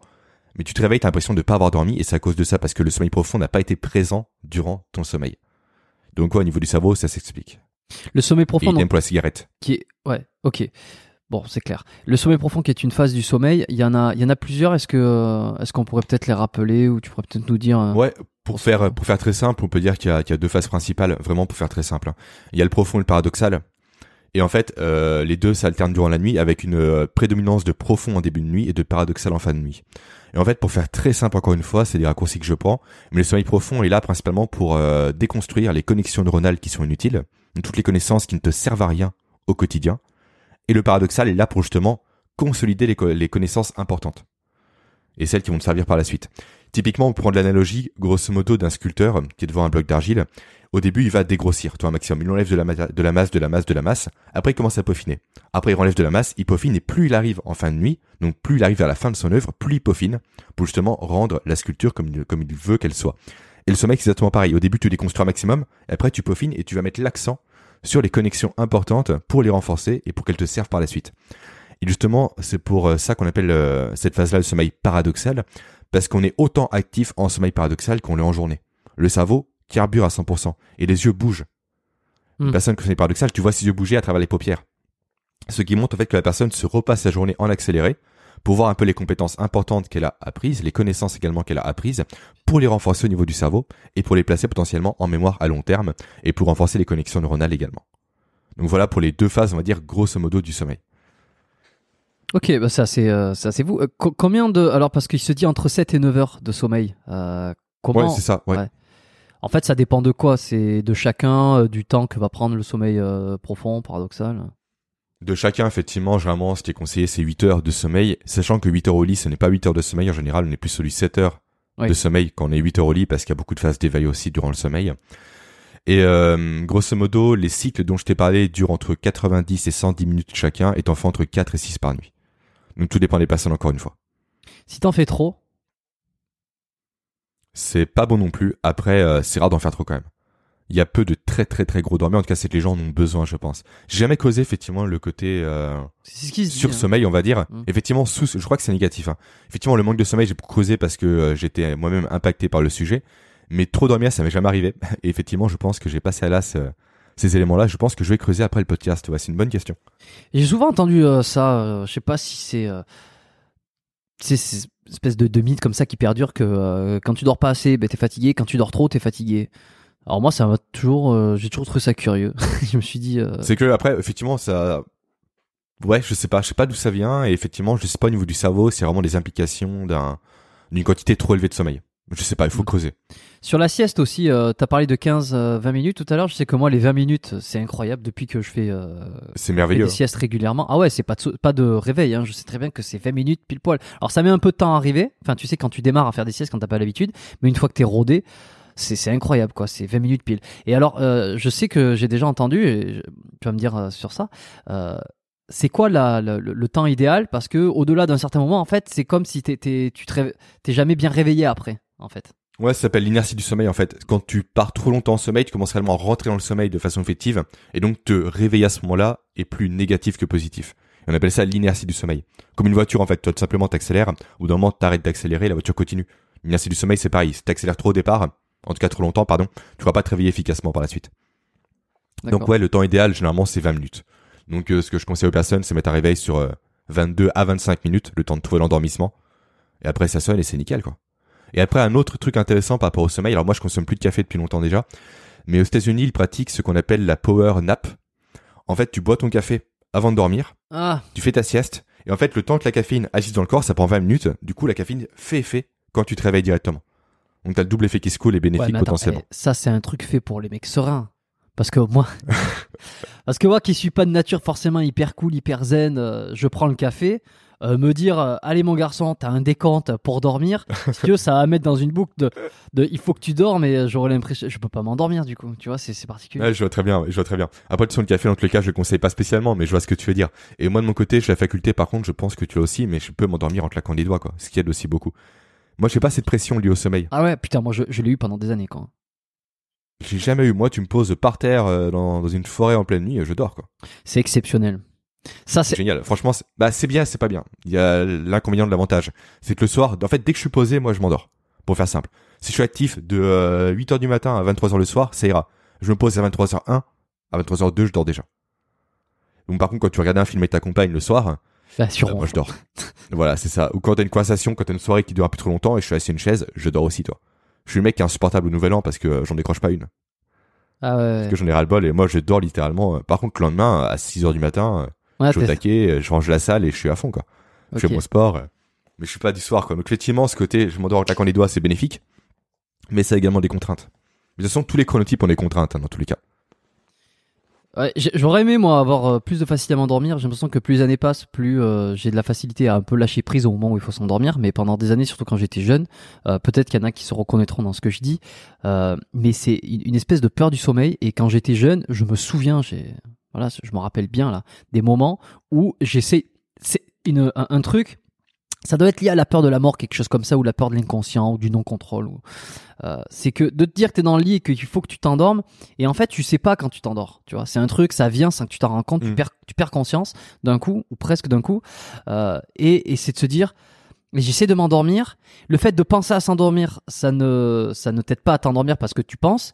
Et en fait, il faut un peu lâcher prise et tu dis, mais c'est, fou parce qu'en fait, dans peut-être dans quelques minutes, je vais perdre toute conscience et puis euh, partir.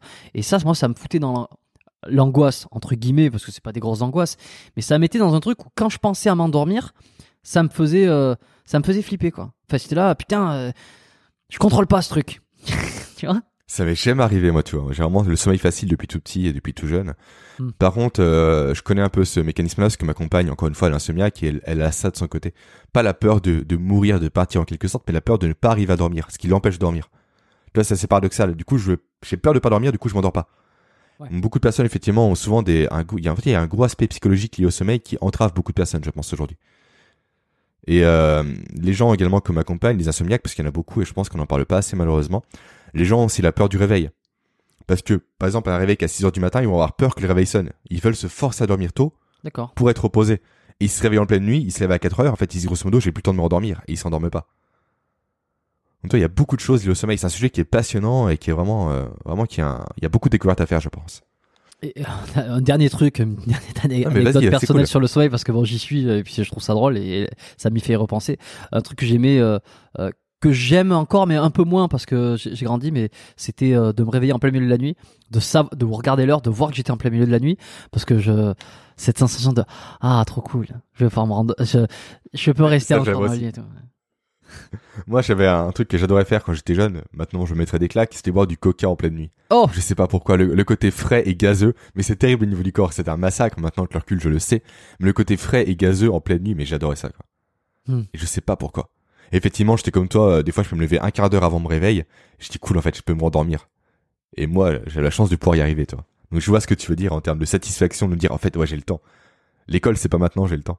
Bon, maintenant que tu as optimisé tout ça sur ton sommeil, qui s'est amélioré, Yes. quel, quel euh, changement t'as vu sur euh, peut-être ta pratique sportive directement? Tu vois, est-ce que tu t'es senti plus frais, euh, mieux récupéré? Ouais, beaucoup plus d'énergie, beaucoup plus de motivation et aussi une meilleure récupération de façon globale et générale. C'est pas effectivement des changements qui sont brutaux et vraiment qui sont visibles, mais dont tu prends conscience au fur et à mesure que tu t'entraînes. La récupération, déjà, tu le vois beaucoup. Le sommeil, c'est récupérateur et quand tu fais une grosse séance de sport, tu dors pas après. Forcément, ça impacte tes muscles, ça impacte aussi tes connexions neuronales pour faire les gestes efficacement, les gestes correctement.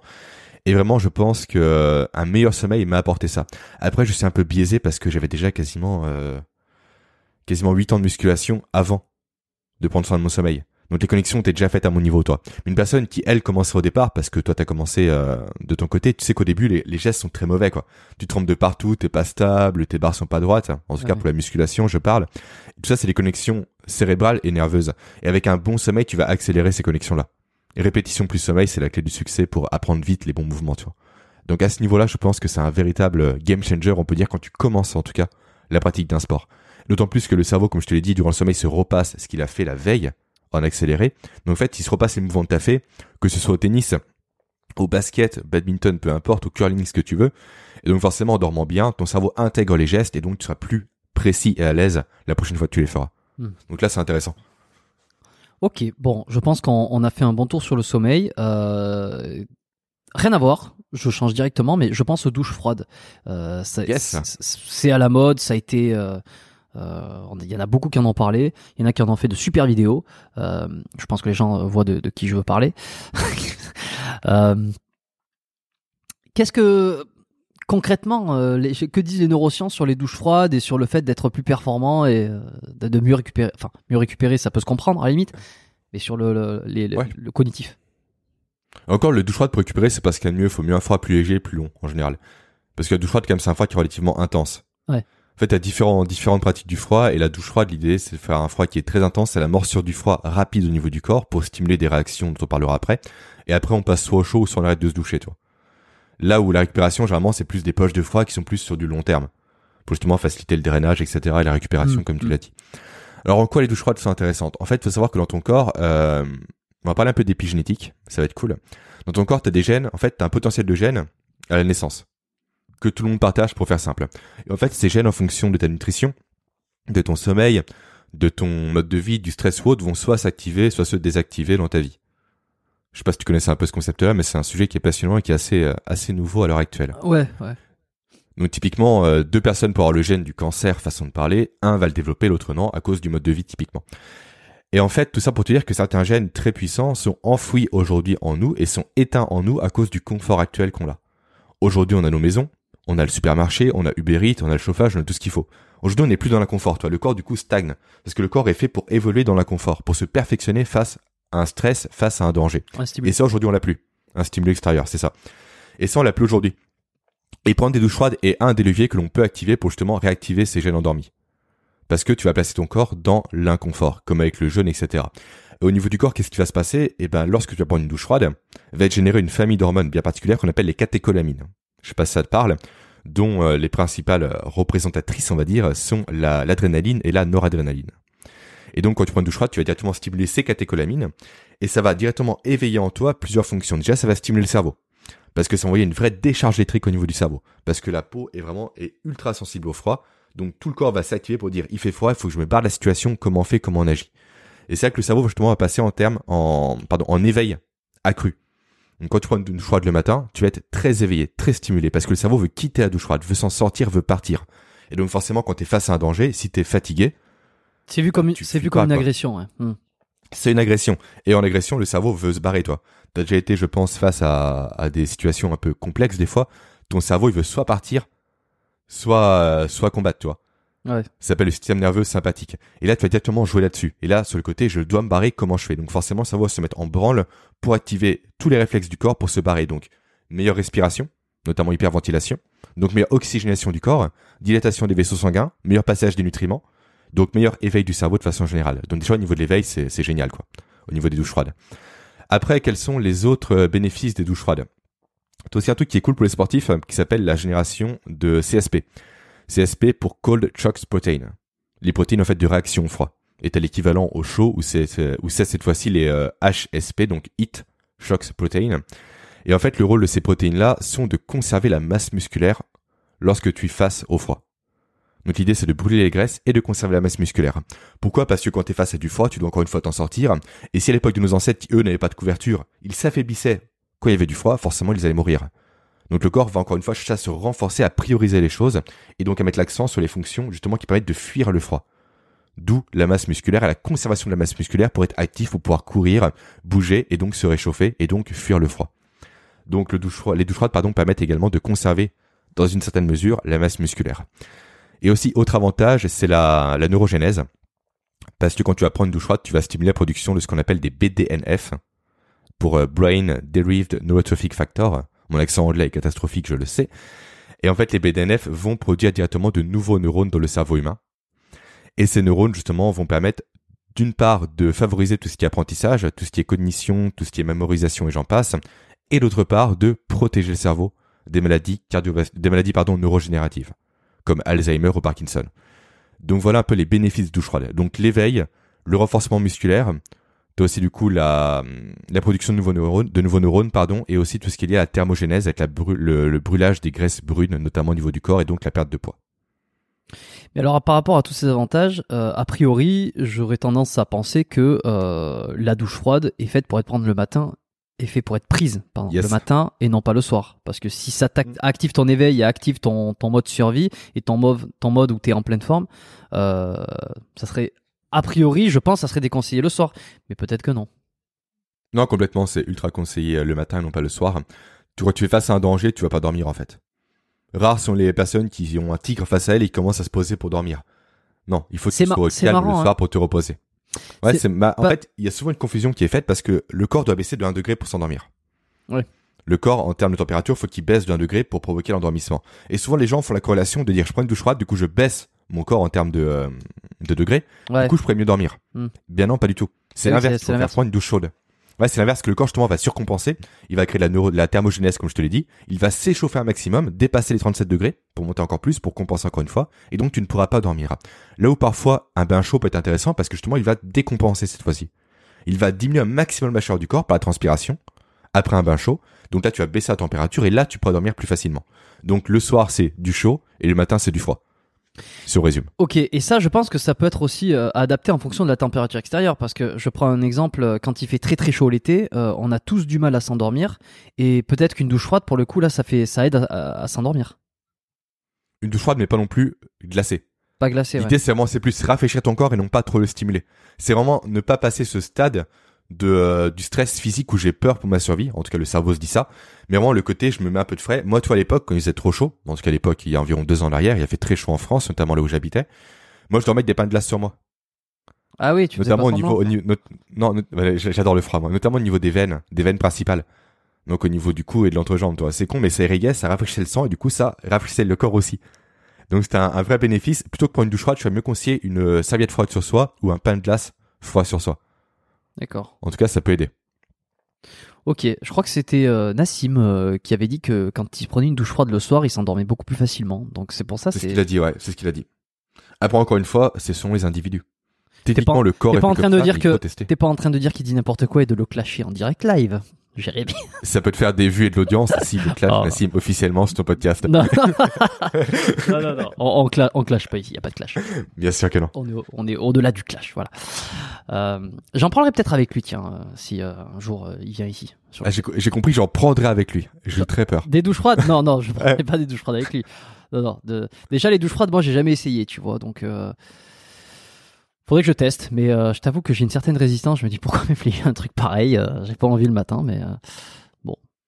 À Après, encore une fois, l'important dans la douche froide, c'est ton niveau de stress à toi. C'est pas un stress absolu. Moi, typiquement, je mets le froid au minimum parce que je suis habitué. Si toi, une douche froide, c'est 20 degrés, c'est 20 degrés. Faut pas non plus voir ça comme étant un bain de glaçon immédiatement. Hmm. L'idée, c'est que t'es froid à toi, que ton corps stresse à toi, et non pas que le mien stresse.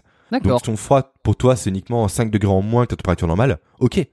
Tu vas t'habituer, après, tu vas diminuer progressivement. Prends ton temps. C'est pour ça que tous les dogmes sur internet de la douche froide à X degrés, non, c'est des conneries, quoi. C'est propre à chaque individu, encore une fois. Si pour toi, le froid, c'est du froid, et eh ben, c'est du froid pour ton cerveau, quoi. Même si pour moi, c'est du chaud. Peu importe, c'est adapté. C'est toi le plus important.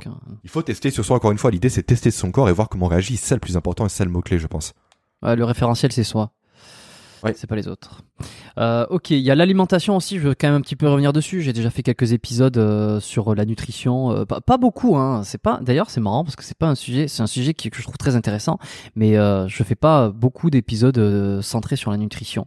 j'en ai parlé. J'en parle un peu avec mes invités, mais là, j'ai envie qu'on en parle un peu sur le prisme du cerveau et de voilà l'optimisation des, des, des, performances cognitives plus que sur euh, une, une performance euh, endurance ou, euh, ou, sport muscu ou tout ça. Même si évidemment c'est lié, hein, on va pas se le cacher. Donc Mm. toi, tu préconises pas tant que ça euh, les euh, alors les, fécu- alors, les les glucides, ben, le cerveau, c'est ça prend ça mange que des glucides quand même a priori. A priori, oui. Après, t'as de glucides et glucides déjà pour commencer. Euh, les glucides actuels sont quand même ultra transformés en général. Euh, idéalement, faut mieux manger des glucides, tout ce qui est tubercule plutôt, que des glucides sous forme de céréales. Pour le cerveau, encore une fois. Parce que les céréales créent beaucoup d'inflammation, notamment du- au niveau du cerveau et au niveau du corps, et c'est pas très bon pour la santé, quoi. Et ça, beaucoup de personnes se rendent compte. Typiquement, je t'invite à lire un livre. Je te conseille beaucoup de livres dans cet épisode, j'ai Non non, c'est bien. qui s'appelle Ces glucides qui menacent notre cerveau du docteur David Perlmutter. Donc, je te laisse prendre ça en note. Dans tous les cas, tous les livres de Perlmutter sont passionnants sur la nutrition et sur le cerveau. OK. Vas-y, prends en note. Super. Non non, c'est bon, donc, je, note, de toute façon, je laisserai effectivement, dans le je, je laisserai là pour ceux là qui veulent pas aller taper de suite, ils, Ouais, ils ça. auront juste à regarder dans les notes, je mettrai les noms des bouquins. C'est un super bouquin, effectivement, il a assez dense à lire, mais t'as une véritable prise de conscience qui se fait, notamment au niveau des glucides, au niveau aussi du gluten, notamment, qui est un sujet un peu, euh, un peu polémique, j'en ai conscience, mais euh, Julien Vénesson, aujourd'hui fait beaucoup de mal. Julien Bah Vénesson. oui, Julien Véné- j'ai pas encore lu son livre, il est chez moi, mais je l'ai pas encore lu. OK, euh, Effectivement, aujourd'hui, euh, vas-y, je vais je vais rechercher parce que je me souviens ah, plus tu quel cherches le, nom des- le numéro de l'épisode, vas-y. Comme toujours. Vas-y. Euh, euh, ça pour dire que aujourd'hui, moi, j'ai tendance à dire que les personnes qui sont vraiment allergiques au gluten sont les personnes les plus chanceuses parce qu'elles se rendent compte directement des dégâts que fait le gluten sur leur corps. Alors que les gens qui ne sont pas sensibles au gluten ne voient pas ces dégâts-là malgré le fait qu'ils y soient réellement. En fait, le gluten, c'est comme une colle. Ça vient de glu, de toute façon, à la base, donc c'est comme une colle. C'est une protéine qui est collante et qui peut créer des amas, notamment au niveau du corps et au niveau du cerveau, et ce qui entrave vraiment son fonctionnement et qui peut créer également des maladies. Donc le gluten, c'est à éviter. En tout cas, pour la majorité des personnes, encore une fois. L'idée de faire- étant de faire des tests, encore une fois, c'est d'arrêter le gluten durant une semaine, réessayer un plat avec du gluten et voir comment le corps réagit. J'ai- Pour le sevrer. J'ai retrouvé l'épisode que j'ai fait avec Julien euh, Vénesson où tu vois, je, je disais que j'avais pas par- parlé beaucoup d'alimentation et nutrition, mais pour le coup avec Julien Vénesson, on en a parlé longuement et puis euh, lui c'est quand même euh, un, grand expert et c'était un, un- un épisode très très apprécié aussi et, et Julien est très intéressant. Euh, épisode 48 euh, du podcast biomécanique, donc euh, comment j'avais appelé ça? Euh, comment éviter de s'empoisonner avec l'alimentation moderne? Donc on, on, par- on parle de gluten, on parle de, de nourriture transformée, on parle de, de, de, Ah, de ouais. viande, Les de conseils vont être les véganisme. mêmes de mon côté, hein. c'est pareil. hein. Hum. C'est pareil. Bien que le véganisme soit pas une chose que je pratique personnellement, mais en tout cas, un des conseils de base que je peux donner en termes de nutrition pour le cerveau et même pour les performances, c'est arrêter les produits industriels, quoi. Tout simplement, c'est qu'on dire, mais c'est manger naturel et manger de saison. Et Brut. bio idéalement. Hum. Brut. Des aliments bruts, c'est ce qu'il y a de mieux, quoi. Tu prends une pomme brute, tu prends une compote de pommes bourrée de sucre, etc. Encore pire, un jus de pomme, où là, il y a même plus de fibres, il y a plus rien, c'est la vraie saloperie. Tu prends un vrai morceau de viande chez ton boucher, et non pas des trucs sous barquette à 7 euros à Carrefour. Ouais. Effectivement, c'est un coût. Clairement, c'est un coût. Mais euh, faut voir ça comme un investissement. Ton corps, tu l'as toute ta vie. Faut mieux effectivement mettre plus d'argent dans la- l'alimentation tous les jours, plutôt que mettre moins d'argent et être malade au final à 40 ans, euh, plus pouvoir bouger, euh, être diminué. Bref, ouais, c'est un choix, c'est un choix. Nous, ça nous coûte un bras tous les mois parce qu'on mange que bio, ma compagne mange bio, mon fils qui a deux ans et demi mange bio, mais au moins on capitalise sur la santé quoi. Et on n'est jamais malade. Certains. Et franchement, ça n'a pas de prix quoi. La santé, c'est un luxe. Aujourd'hui, je pense, effectivement, l'espérance de vie augmente, mais l'espérance de vie en bonne santé diminue aujourd'hui. Les gens mangent trop de fast-food, fument, boivent, font pas de sport. Donc j'aime mieux effectivement capitaliser sur moi dès maintenant, à 29 ans, pendant des années, quitte à restreindre mon niveau de vie au profit de la nutrition, plutôt que faire l'inverse. Hmm. Pour une mais- fois, c'est un choix. Non, non, mais t'as raison. Enfin, t'as raison. euh, Je, je sais même pas s'il y a besoin que je le précise. Mais euh, je pense pas non plus, mais bon, ça, personne ne le comprenne pas. Donc euh, après que mon fils, toi, mange pas McDonald's ou pas de glace à 3 ans, les gens, ça les choque. Et bon, voilà, après, chacun ses priorités, et, euh, chacun, chacun fait ce qu'il veut pour ses enfants. Bon, en tout cas, je sais ce que je fais, je sais ce qui est bien pour lui, quoi. bon, alors le gluten, tu vas lui éviter évidemment. Qu'est-ce que tu pour son cerveau à ton fils, qu'est-ce que tu vas lui recommander? Qu'est-ce que tu vas lui mettre dans l'assiette? Voilà. Alors des chips, non, euh, qu'est-ce que je lui mets? Bah des aliments bruts préparés maison, principalement. Euh, on est sur beaucoup de, euh, de produits avec du gras, donc de l'huile d'olive, des œufs. Il mange des œufs tous les matins, mon fils. Il fait des petits pancakes à la farine de patate douce et du chocolat noir. Il adore ça. Je pense avoir le seul enfant sur terre qui mange du chocolat noir 100%, comme son père, Ah, j'ai goûté. euh, j'ai- goûté il y, a, il y a pas si longtemps le 100%. J'étais très sur le 99% et puis j'ai trouvé du 100%. C'est quelque chose. hein, je veux dire, c'est c'est une expérience. Tu devrais essayer aussi. Bon. euh, du coup, ça dépend lequel tu prends. Prends celui de Madagascar. Il est assez violent en termes de goût. Je sais pas si je vais le trouver à. Montréal celui-là, mais euh, j'essaie de regarder. Ouais. Et euh, regarde en France, tu vas en avoir, je pense, dans les magasins bio. En tout cas, c'est là que je le trouve. Et prends du chocolat, euh, du cacao, pardon, brut aussi. Cru, pardon, cru. C'est un goût qui est vraiment, vraiment typique. Moi, j'aime beaucoup. D'accord. Je te conseille d'essayer ça la prochaine fois et tu m'en diras des nouvelles euh, par mail ou par téléphone. Euh, donc mon fils mange effectivement la farine de patate douce le matin, des œufs, une banane. Tous les matins, je fais son petit pancake, donc je le connais par cœur. Euh, sinon, le midi, bah, c'est beaucoup de légumes. Beaucoup, beaucoup de légumes Nathan. Il mange aussi beaucoup de fruits. Après, c'est de la viande, c'est du macro, notamment. Euh, très peu de, euh, de céréales. Il en mange quand même. Notamment tout ce qui est riz, etc. Mais généralement, c'est pas du riz blanc, on est plus sur du riz noir, euh, du riz complet ou autre. Mm. En tout cas, semi-complet surtout. Euh, Qu'est-ce qu'il mange d'autre? Des patates douces, euh, plein de trucs en fait. Plein de légumes que les enfants ne connaissent pas aujourd'hui quoi. Ils mangent des navets, ils mangent de la rutabaga, euh, des poireaux. En fait, tout ce qu'on trouve à la vie saine, on le prend pour lui. Et il adore ça. Tout, tout à l'heure, tu me disais les féculents, euh, pas trop trop. euh, Qu'est-ce que t'entends par féculents euh, Surtout les sur céréales en fait, les produits céréaliers. Tout ce qui est les, ben, les pâtes, Donc, par exemple. Bah déjà, il y a Les du pâtes, gluten. typiquement, il y a du gluten dedans. Le riz, le sarrasin, le quinoa, tout ça en fait, j'évite un maximum parce que ça crée de l'inflammation au niveau du corps. Je dis pas que j'en mange pas. hein. Et ça, pas pour, ça pour le cerveau, ça pour le cerveau, c'est pas, c'est pas génial quoi. Enfin pour le cerveau. Bah effectivement, alors les glucides de base sont euh, la source d'énergie principale du cerveau. Mhm. Ça tu le sais, c'est la source qu'il préfère parce que c'est la plus simple à, à comment dire à métaboliser pour lui en tout cas au début. Par contre, c'est pas la plus efficace. Le plus efficace, c'est la cétose. Donc le fait de euh, uniquement euh, consommer idéalement que des matières grasses. Attends, parce attends, que attends. les Ouais, vas-y. Attends, l'idéal c'est la cétose. Ouais, au niveau du cerveau, je parle. Alors j'ai du En mal cas, à. les, molécules, les molécules de cétose apportent 25% d'énergie en plus au cerveau. Parce que j'ai du mal à comprendre comment euh, le cerveau euh, euh, aime le sucre et en fait c'est quand même plus facile, ça va plus vite de lui apporter du- de lui apporter du sucre que de passer par plein de tu vois de, de plein Ouais, de, ça, réactions niveau- chimiques pour, apporter. Yes. En fait, c'est plus simple parce qu'on n'est plus habitué à ça. Le corps n'est plus habitué à ça. Au niveau préhistorique, encore une fois, les gars avaient pas tout le temps du blé à disposition, tout le temps des fruits à disposition ou autre. Les fruits, t'en avais à la fin de l'été pour préparer l'hiver, tu vois. Et tout le reste du temps, c'était le tubercule, c'était des, euh, de la viande d'animal ou autre. Donc il n'y avait pas cette notion du sucre, effectivement, que le cerveau aimait. En tout cas, le cerveau aimait ça à l'époque, mais il l'avait pas à disposition constamment. Pourquoi il aime ça? Parce que le sucre, c'est un levier de survie qui est très puissant. C'est de l'énergie. Un fruit, c'est très puissant. Un bonbon, aujourd'hui, c'est encore vu comme tel. Sauf qu'à l'époque, il n'y avait pas ça. Et justement, c'était la rareté de ces aliments-là qui fait que le cerveau voit ça comme quelque chose d'intéressant pour le corps. Sauf qu'à l'époque de nos ancêtres, ils n'avaient pas ça tous les jours non plus. Encore une fois. Et le corps de nos ancêtres à l'époque était habitué à passer constamment entre un métabolisme axé sur le glucose et un axé sur le cétose. Sur la cétose, pardon. Ils faisaient facilement ce switch-là qu'on a perdu, nous, aujourd'hui. Et justement, la pratique du jeûne intermittent, c'est un sujet que tu voulais aborder, euh, d'après ce que tu m'as dit euh, en amont du podcast, permet de faire ça. Permet justement de renouer avec cette capacité qu'a le corps à changer de la consommation unique de glucides comme source d'énergie à la consommation également de lipides comme source d'énergie. Et justement, c'est le fait que les gens n'arrivent plus à utiliser directement l'énergie des lipides pour vivre au quotidien qui fait qu'on a de plus en plus d'obésité également. Parce que le corps n'arrive plus à puiser dans ses graisses pour le prendre comme source d'énergie. Les gens mangent tellement de glucides au quotidien qu'ils ne se nourrissent que de glucides et le cerveau prend que les glucides, le corps ne prend que les glucides et du coup ne tape jamais dans sa réserve. Donc oui, effectivement, le sucre est important pour le cerveau, c'est une source de survie énorme pour lui, mais malheureusement, le corps est beaucoup plus efficace en, en cétose. Et ça, encore une fois, on l'explique au niveau évolutif, parce que quand un, être, un homme, pardon, préhistorique, n'avait plus à manger, si le corps devenait d'un coup ramollo, d'un coup flasque ou autre, jamais il aurait pu chasser. Donc jamais il aurait pu survivre.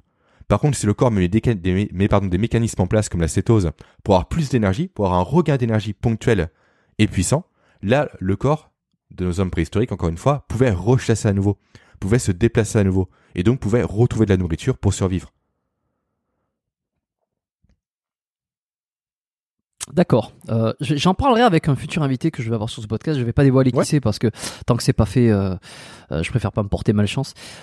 Mais j'ai un invité assez assez réputé quand même dans le milieu de la musculation, du bodybuilding et du euh, qui justement lui il, euh, il défend énormément les, les hydrates de carbone euh, et ça donc je lui demanderai voilà. dans- Après, tu dans- parles de bodybuilding, hein.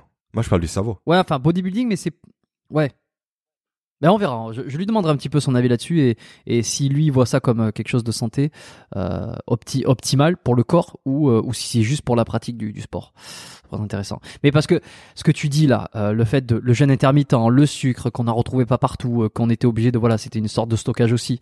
Tout ça, ça me paraît très très logique d'un point de vue évolution et d'où l'on d'où on vient et, et que en fait on n'a pas tant notre corps et le, le fonctionnement n'a pas tant évolué que ça en comparaison de toutes les technologies et de tous les les, les, les, les maintenant euh, l'industrie euh, alimentaire qui elle a évolué euh, à vitesse grand V quoi.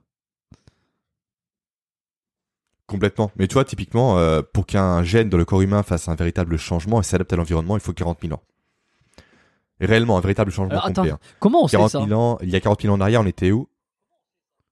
Alors ça, par contre, j'ai la source d'un ami à moi qui est expert en neurosciences, qui doit me la retrouver. J'ai pas encore réussi à mettre la main sur la source.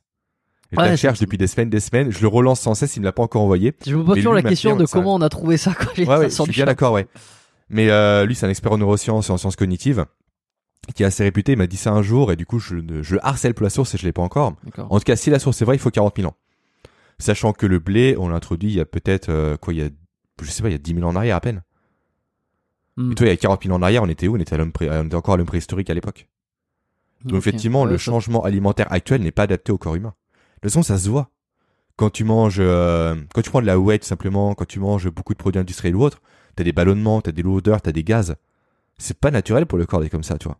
Ça montre bien qu'il y a un truc qui va pas. Les gens ont de l'acné aussi quand ils mangent des produits trop sucrés ou autres, trop salés. Ça montre que le corps a un problème et qu'il veut dégager ce problème-là, tu vois.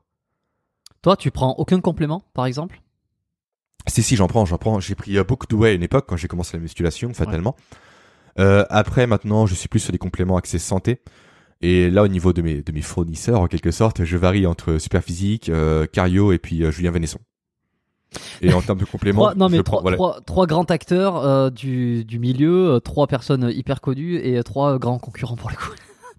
Ouais, mais effectivement, moi aussi, trois personnes qui ont compris que l'intérêt, c'est de sourcer ces, ces fournisseurs qui font tout en France et qui ont une vraie logique éthique et qu'une vraie logique de santé derrière. Mm. Contrairement à d'autres marques plus mainstream, plus discount, où là, euh, la qualité des produits est à revoir, je pense, à 100%. T'as Nutrimuscle aussi. Hein. Nutrimuscle aussi, ouais. J'ai jamais essayé Nutrimuscle, mais je sais que c'est bon. Bah, vu que t'as reçu Michael Dundee, du coup, euh, Mm. je pense qu'il a dû en parler un peu, mais je connais très peu Nutrimuscle de mon côté. Ouais, Nutrimuscle. Effectivement, aussi, ouais. soutenant, euh, soutenant le travail de base de, euh, notamment de Rudy et puis de, euh, de Christophe, je prends chez eux naturellement, tu vois. La qualité est là, j'aime ces personnes-là, j'aime leur approche de la musculation, de la santé ou de la vie. Forcément, mes choix aussi vont vers eux parce que je les soutiens et c'est un vote, comme dirait Rudy, en prenant Oui, c'est un vote, chez eux, tu vois. Bien sûr. Et alors, qu'est-ce que tu prends chez eux? Alors, euh, qu'est-ce que je prends actuellement? Bah, J'ai reçu ma commande hier, toi ça tombe bien, le Christophe Cario, donc euh, je lui passe le bonjour. Euh, et j'ai reçu du coup mes multivitamines et mes oméga 3. Principalement, je prends quasiment que ça et de la vitamine D également en parallèle. D'accord. Et alors, tu dirais que ça, c'est, on va dire, le, ce qu'il faut pour le cerveau, pour optimiser ses, ses neurones Pour moi, c'est ce qu'il faut effectivement parce qu'oméga 3, déjà, tu connais l'importance de l'oméga 3 aujourd'hui, on n'en mange pas assez. En fait, il y a un ratio respectant entre oméga 3 et oméga 6 pour que le corps fonctionne de façon optimale.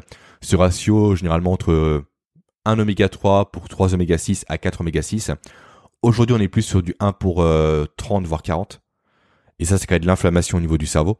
Qui dit inflammation dit lésion, dit maladie et j'en passe. Multivitamines parce qu'aujourd'hui, malheureusement, les fruits et légumes qu'on consomme actuellement sont vraiment euh, dénutris. Il n'y a plus aucun nutriment dedans quasiment. Pourquoi? Parce qu'ils font dix fois le tour de la planète, parce que les sols sont appauvris et parce qu'on en mange moins qu'à l'époque de nos ancêtres. Donc, sauf si on a chacun son propre potager, on fait ultra attention, il faut mieux prendre des multivitamines. Et après la vitamine D parce qu'on est de moins en moins exposé au soleil. Tout simplement. Et c'est le soleil qui permet la synthèse de la vitamine D par le corps humain. Donc en fait, je prends ceux au final, comment dire, qui sont essentiels pour moi. Parce que même en faisant les meilleures choses du monde, je pourrais pas, je pense, vraiment équilibrer mon corps à ce niveau-là, toi. Effectivement, je sors au régulièrement ou autre, mais on est toujours avec- des manches longues, on est toujours en pantalon, le ciel est couvert, euh, on vit dans des bureaux, etc., tu vois. Donc forcément, t'as moins de synthèse de vitamine D. Euh, les multivitamines, c'est dû aux aliments qu'on consomme au quotidien qui sont moins riches qu'avant. Il faut à la limite manger trois fois plus de légumes qu'avant pour avoir le même quota de vitamines. Et après, pour tout ce qui est oméga 3, eh bien, tout simplement que le macro et les sardines, ça coûte cher. Manger des sardines tous les jours, euh, ça coûte un bras. Donc ça coûte moins cher de prendre des suppléments, malheureusement. Ouais, j'en avais parlé euh, longuement avec Michael Gundil de, de ça, et euh, il y avait deux autres euh, compléments euh, qui recommandaient. donc je tease, je tease au maximum. Je vais Alors, Laisse-moi deviner, est-ce qu'il y a le magnésium dedans? Il y a, il y a- Moi, je voudrais le également mag- le, le- ouais, il y a le magnésium. et, le, et tout ce qui est mince, le collagène. Oui, oui. Alors bon, il y avait le collagène, mais là je pense à un autre, élément, mi- micro ou oligo-élément, je sais pas comment dire. Euh. minéral, minéral. Je crois que c'est un minéral qu'il avait. euh, Je te le dirai en privé. Je laisse. D'accord. je, suis un, je suis un sacré loustic là. Je, je laisse le suspense. Pour ceux qui n'ont pas écouté l'épisode avec Michael Gundil, allez écouter comme ça vous découvrirez ce dernier élément. Euh, euh, mais au- au-delà de teaser, en fait, c'est c'est l'épisode avec Gundil est, est, est super parce que oh, j'ai euh, j'ai voulu euh, j'ai voulu l'orienter sur surtout le, le vieillissement, l'anti-vieillissement, le, le, le- la longévité euh, en sport, en alimentation. Et donc, euh, donc euh, c'est top. Euh, bon, allez, c'est c'est le potassium qui m'a cité. Voilà. Potassium, d'accord. Voilà. Allez, Ok, allez ouais. écouter quand même mo- à l'épisode. moins de manger euh, 10 bananes par jour, effectivement, c'est compliqué d'avoir son ratio Ouais. de potassium. ouais. Donc, ben ouais, non, mais alors ça se rejoint, tout ça se rejoint. Complément, ok, c'est ce que tu prends. L'alimentation, bon, on a fait, on a fait un tour. Est-ce qu'il y a d'autres, d'autres petites choses là sur sur l'alimentation qu'on n'a pas parlé, jeûne intermittent, que tu voudrais rajouter? Bah, alimentation, effectivement, pour moi, le conseil, c'est manger brut un maximum. Voilà. En fait, du moment où tu manges brut, tout ira bien. Si on fait simple, le brut et éviter le gluten un maximum, et à partir de là, généralement, t'as déjà une bonne partie des problèmes qui vont être résolus. Effectivement, c'est un coût, mais encore une fois, c'est un investissement. Très bien. Bon, une- un dernier euh, petit euh, passage, euh, enfin, une dernière Yes. étape sur le, le- le podcast là que je voulais aborder, c'est euh, les petits hacks du cerveau, les petites, euh, les astuces pour essayer euh, de, de tromper son cerveau, d'améliorer ses. Enfin, l'objectif c'est euh, optimiser le son fonctionnement, peut-être se créer des routines, des habitudes de vie saine. Euh, on en avait un peu parlé sur euh, ton podcast, sur l'épisode. euh, D'ailleurs, je sais Ouais. pas le, le combien c'est. si les gens veulent, on va les ren- renvoyer. à Alors moi, c'était l'interview numéro 13, je crois. Il doit s'appeler comme ça, je mettrai 13. le lien en description, je te l'enverrai si tu veux. façon. Ok. Je crois que c'est l'interview numéro 13. On en avait parlé un Parce tout que moi, du coup, peu. je fais des épisodes en solo et des épisodes en interview, donc je distingue les deux. Donc, ouais, je sais pas, le top 5, top 5 des, euh, des meilleurs moyens euh, de, de hacker son cerveau. euh, Ouais. Ça pourrait être un super titre, ça. pour améliorer ses habitudes de vie, être en meilleure santé et ses routines, des choses comme ça. Ok, première chose dont on a parlé ensemble, c'est bouger plus au quotidien, tout simplement. C'est prendre l'escalier, c'est marcher un maximum parce que le corps est fait pour être actif la journée, pour se reposer la nuit. Et malheureusement, on passe nos journées aujourd'hui assis. Et le télétravail, c'est encore pire parce que les gens, au début de la journée, sont allongés. Après, ils s'assoivent. Après, ils se lèvent pour l'OVC. Ils se rassoivent. Ils vont manger assis. Ils font que ça, en fait. Et le corps n'est plus habitué à marcher. C'est ça, exactement. Et du coup, au niveau du corps, c'est terrible parce que le corps est fait pour être en mouvement constamment. Les hommes, encore une fois, nos ancêtres, et j'aime beaucoup les citer, tu l'as remarqué, ont appris avec le mouvement aussi. Parce que justement, les compétences cognitives se sont fortement développées en même temps que l'apparition de la marche, parce que les hommes ont dû apprendre à chasser, à se coordonner, Ouais. à communiquer pour justement trouver du gibier. Donc forcément, le développement du cerveau, c'est directement créé en lien avec le développement de l'activité physique. Et aujourd'hui, ça se voit quand tu fais du sport, notamment à haute intensité, tu crées à nouveau des BDNF, dont je t'ai parlé, qui vont créer, elles, des nouveaux neurones dans le cerveau. Donc vraiment, s'activer un maximum au quotidien, c'est marcher, c'est vraiment marcher, quoi. Faire un tour dehors, se déplacer, prendre l'escalier, euh, ne pas avoir tout à portée de main. Idéalement, faire une petite pause toutes les 10 minutes pour s'étirer aussi, si on en a parlé ensemble. Faire un peu de mobilisation, euh, un peu le cou, les articulations, les épaules. Donc ça, c'est pour le premier conseil, c'est vraiment s'activer au quotidien le plus possible. Avant que tu passes sur le deuxième conseil, j'imagine que Ouais. tu as lu Sapiens, que tu as aimé. Que tu as beaucoup aimé. Yes. Ouais, j'ai lu bah, les trois. Sapiens, Homo Deus et puis euh, 21 Le leçons. dernier, ouais. Il me manque le dernier, moi, que j'ai pas lu. Je l'avais commencé, et puis euh, je, je suis passé à autre chose. Mais euh, un, un bouquin qui a été euh, souvent recommandé et qui parle de ça, justement, le- l'évolution, euh, euh, l'histoire de Ouais. l'humanité. ouais. Ouais. Mm. Bah, il parle d'une chose vraiment intéressante, euh, notamment le fait que, d'après lui, c'est pas l'homme qui a cultivé le blé, c'est le blé qui a domestiqué l'homme.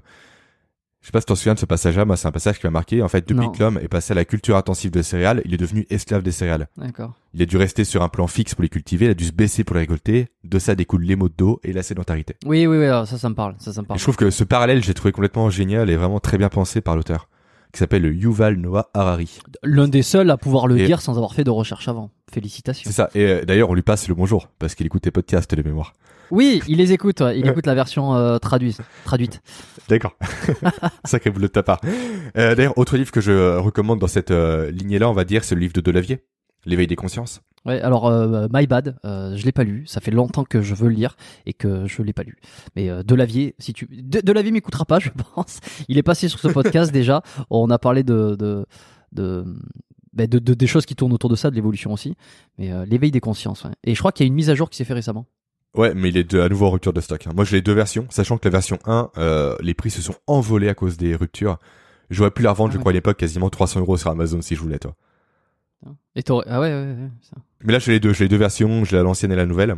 Et alors, tu le trouves aussi intéressant que ça? Moi, j'ai eu un peu des, des deux sons de cloche. Hein. Je veux dire, on de m'a dit que cloche. c'était super, on m'a dit Après- que c'était un peu. Après, euh, des fois, il part un peu de l'avier. Tu l'as reçu un côté un peu ésotérique, un peu euh, vraiment un peu lunaire parfois. Mais en tout cas, moi qui suis passionné de physiologie et d'évolution humaine, ça me parle. Mm. Et ce mec, en termes de dessin, c'est juste un tueur. Et voir ces dessins d'évolution, de la posture, de la marche, etc., c'est juste passionnant. Quoi. Bon, Rien il est, pour ça, il est c'est ce que je décrié. peux que recommander. Ouais, il est décrié pour cette- certaines euh, raisons. Euh, comme tu le dis, des fois, bon, il, il- il y a des choses qui sont un peu trop spirituelles, et puis, euh, et puis, il peut-être il a une façon de parler qui, qui dérange les gens. Hmm.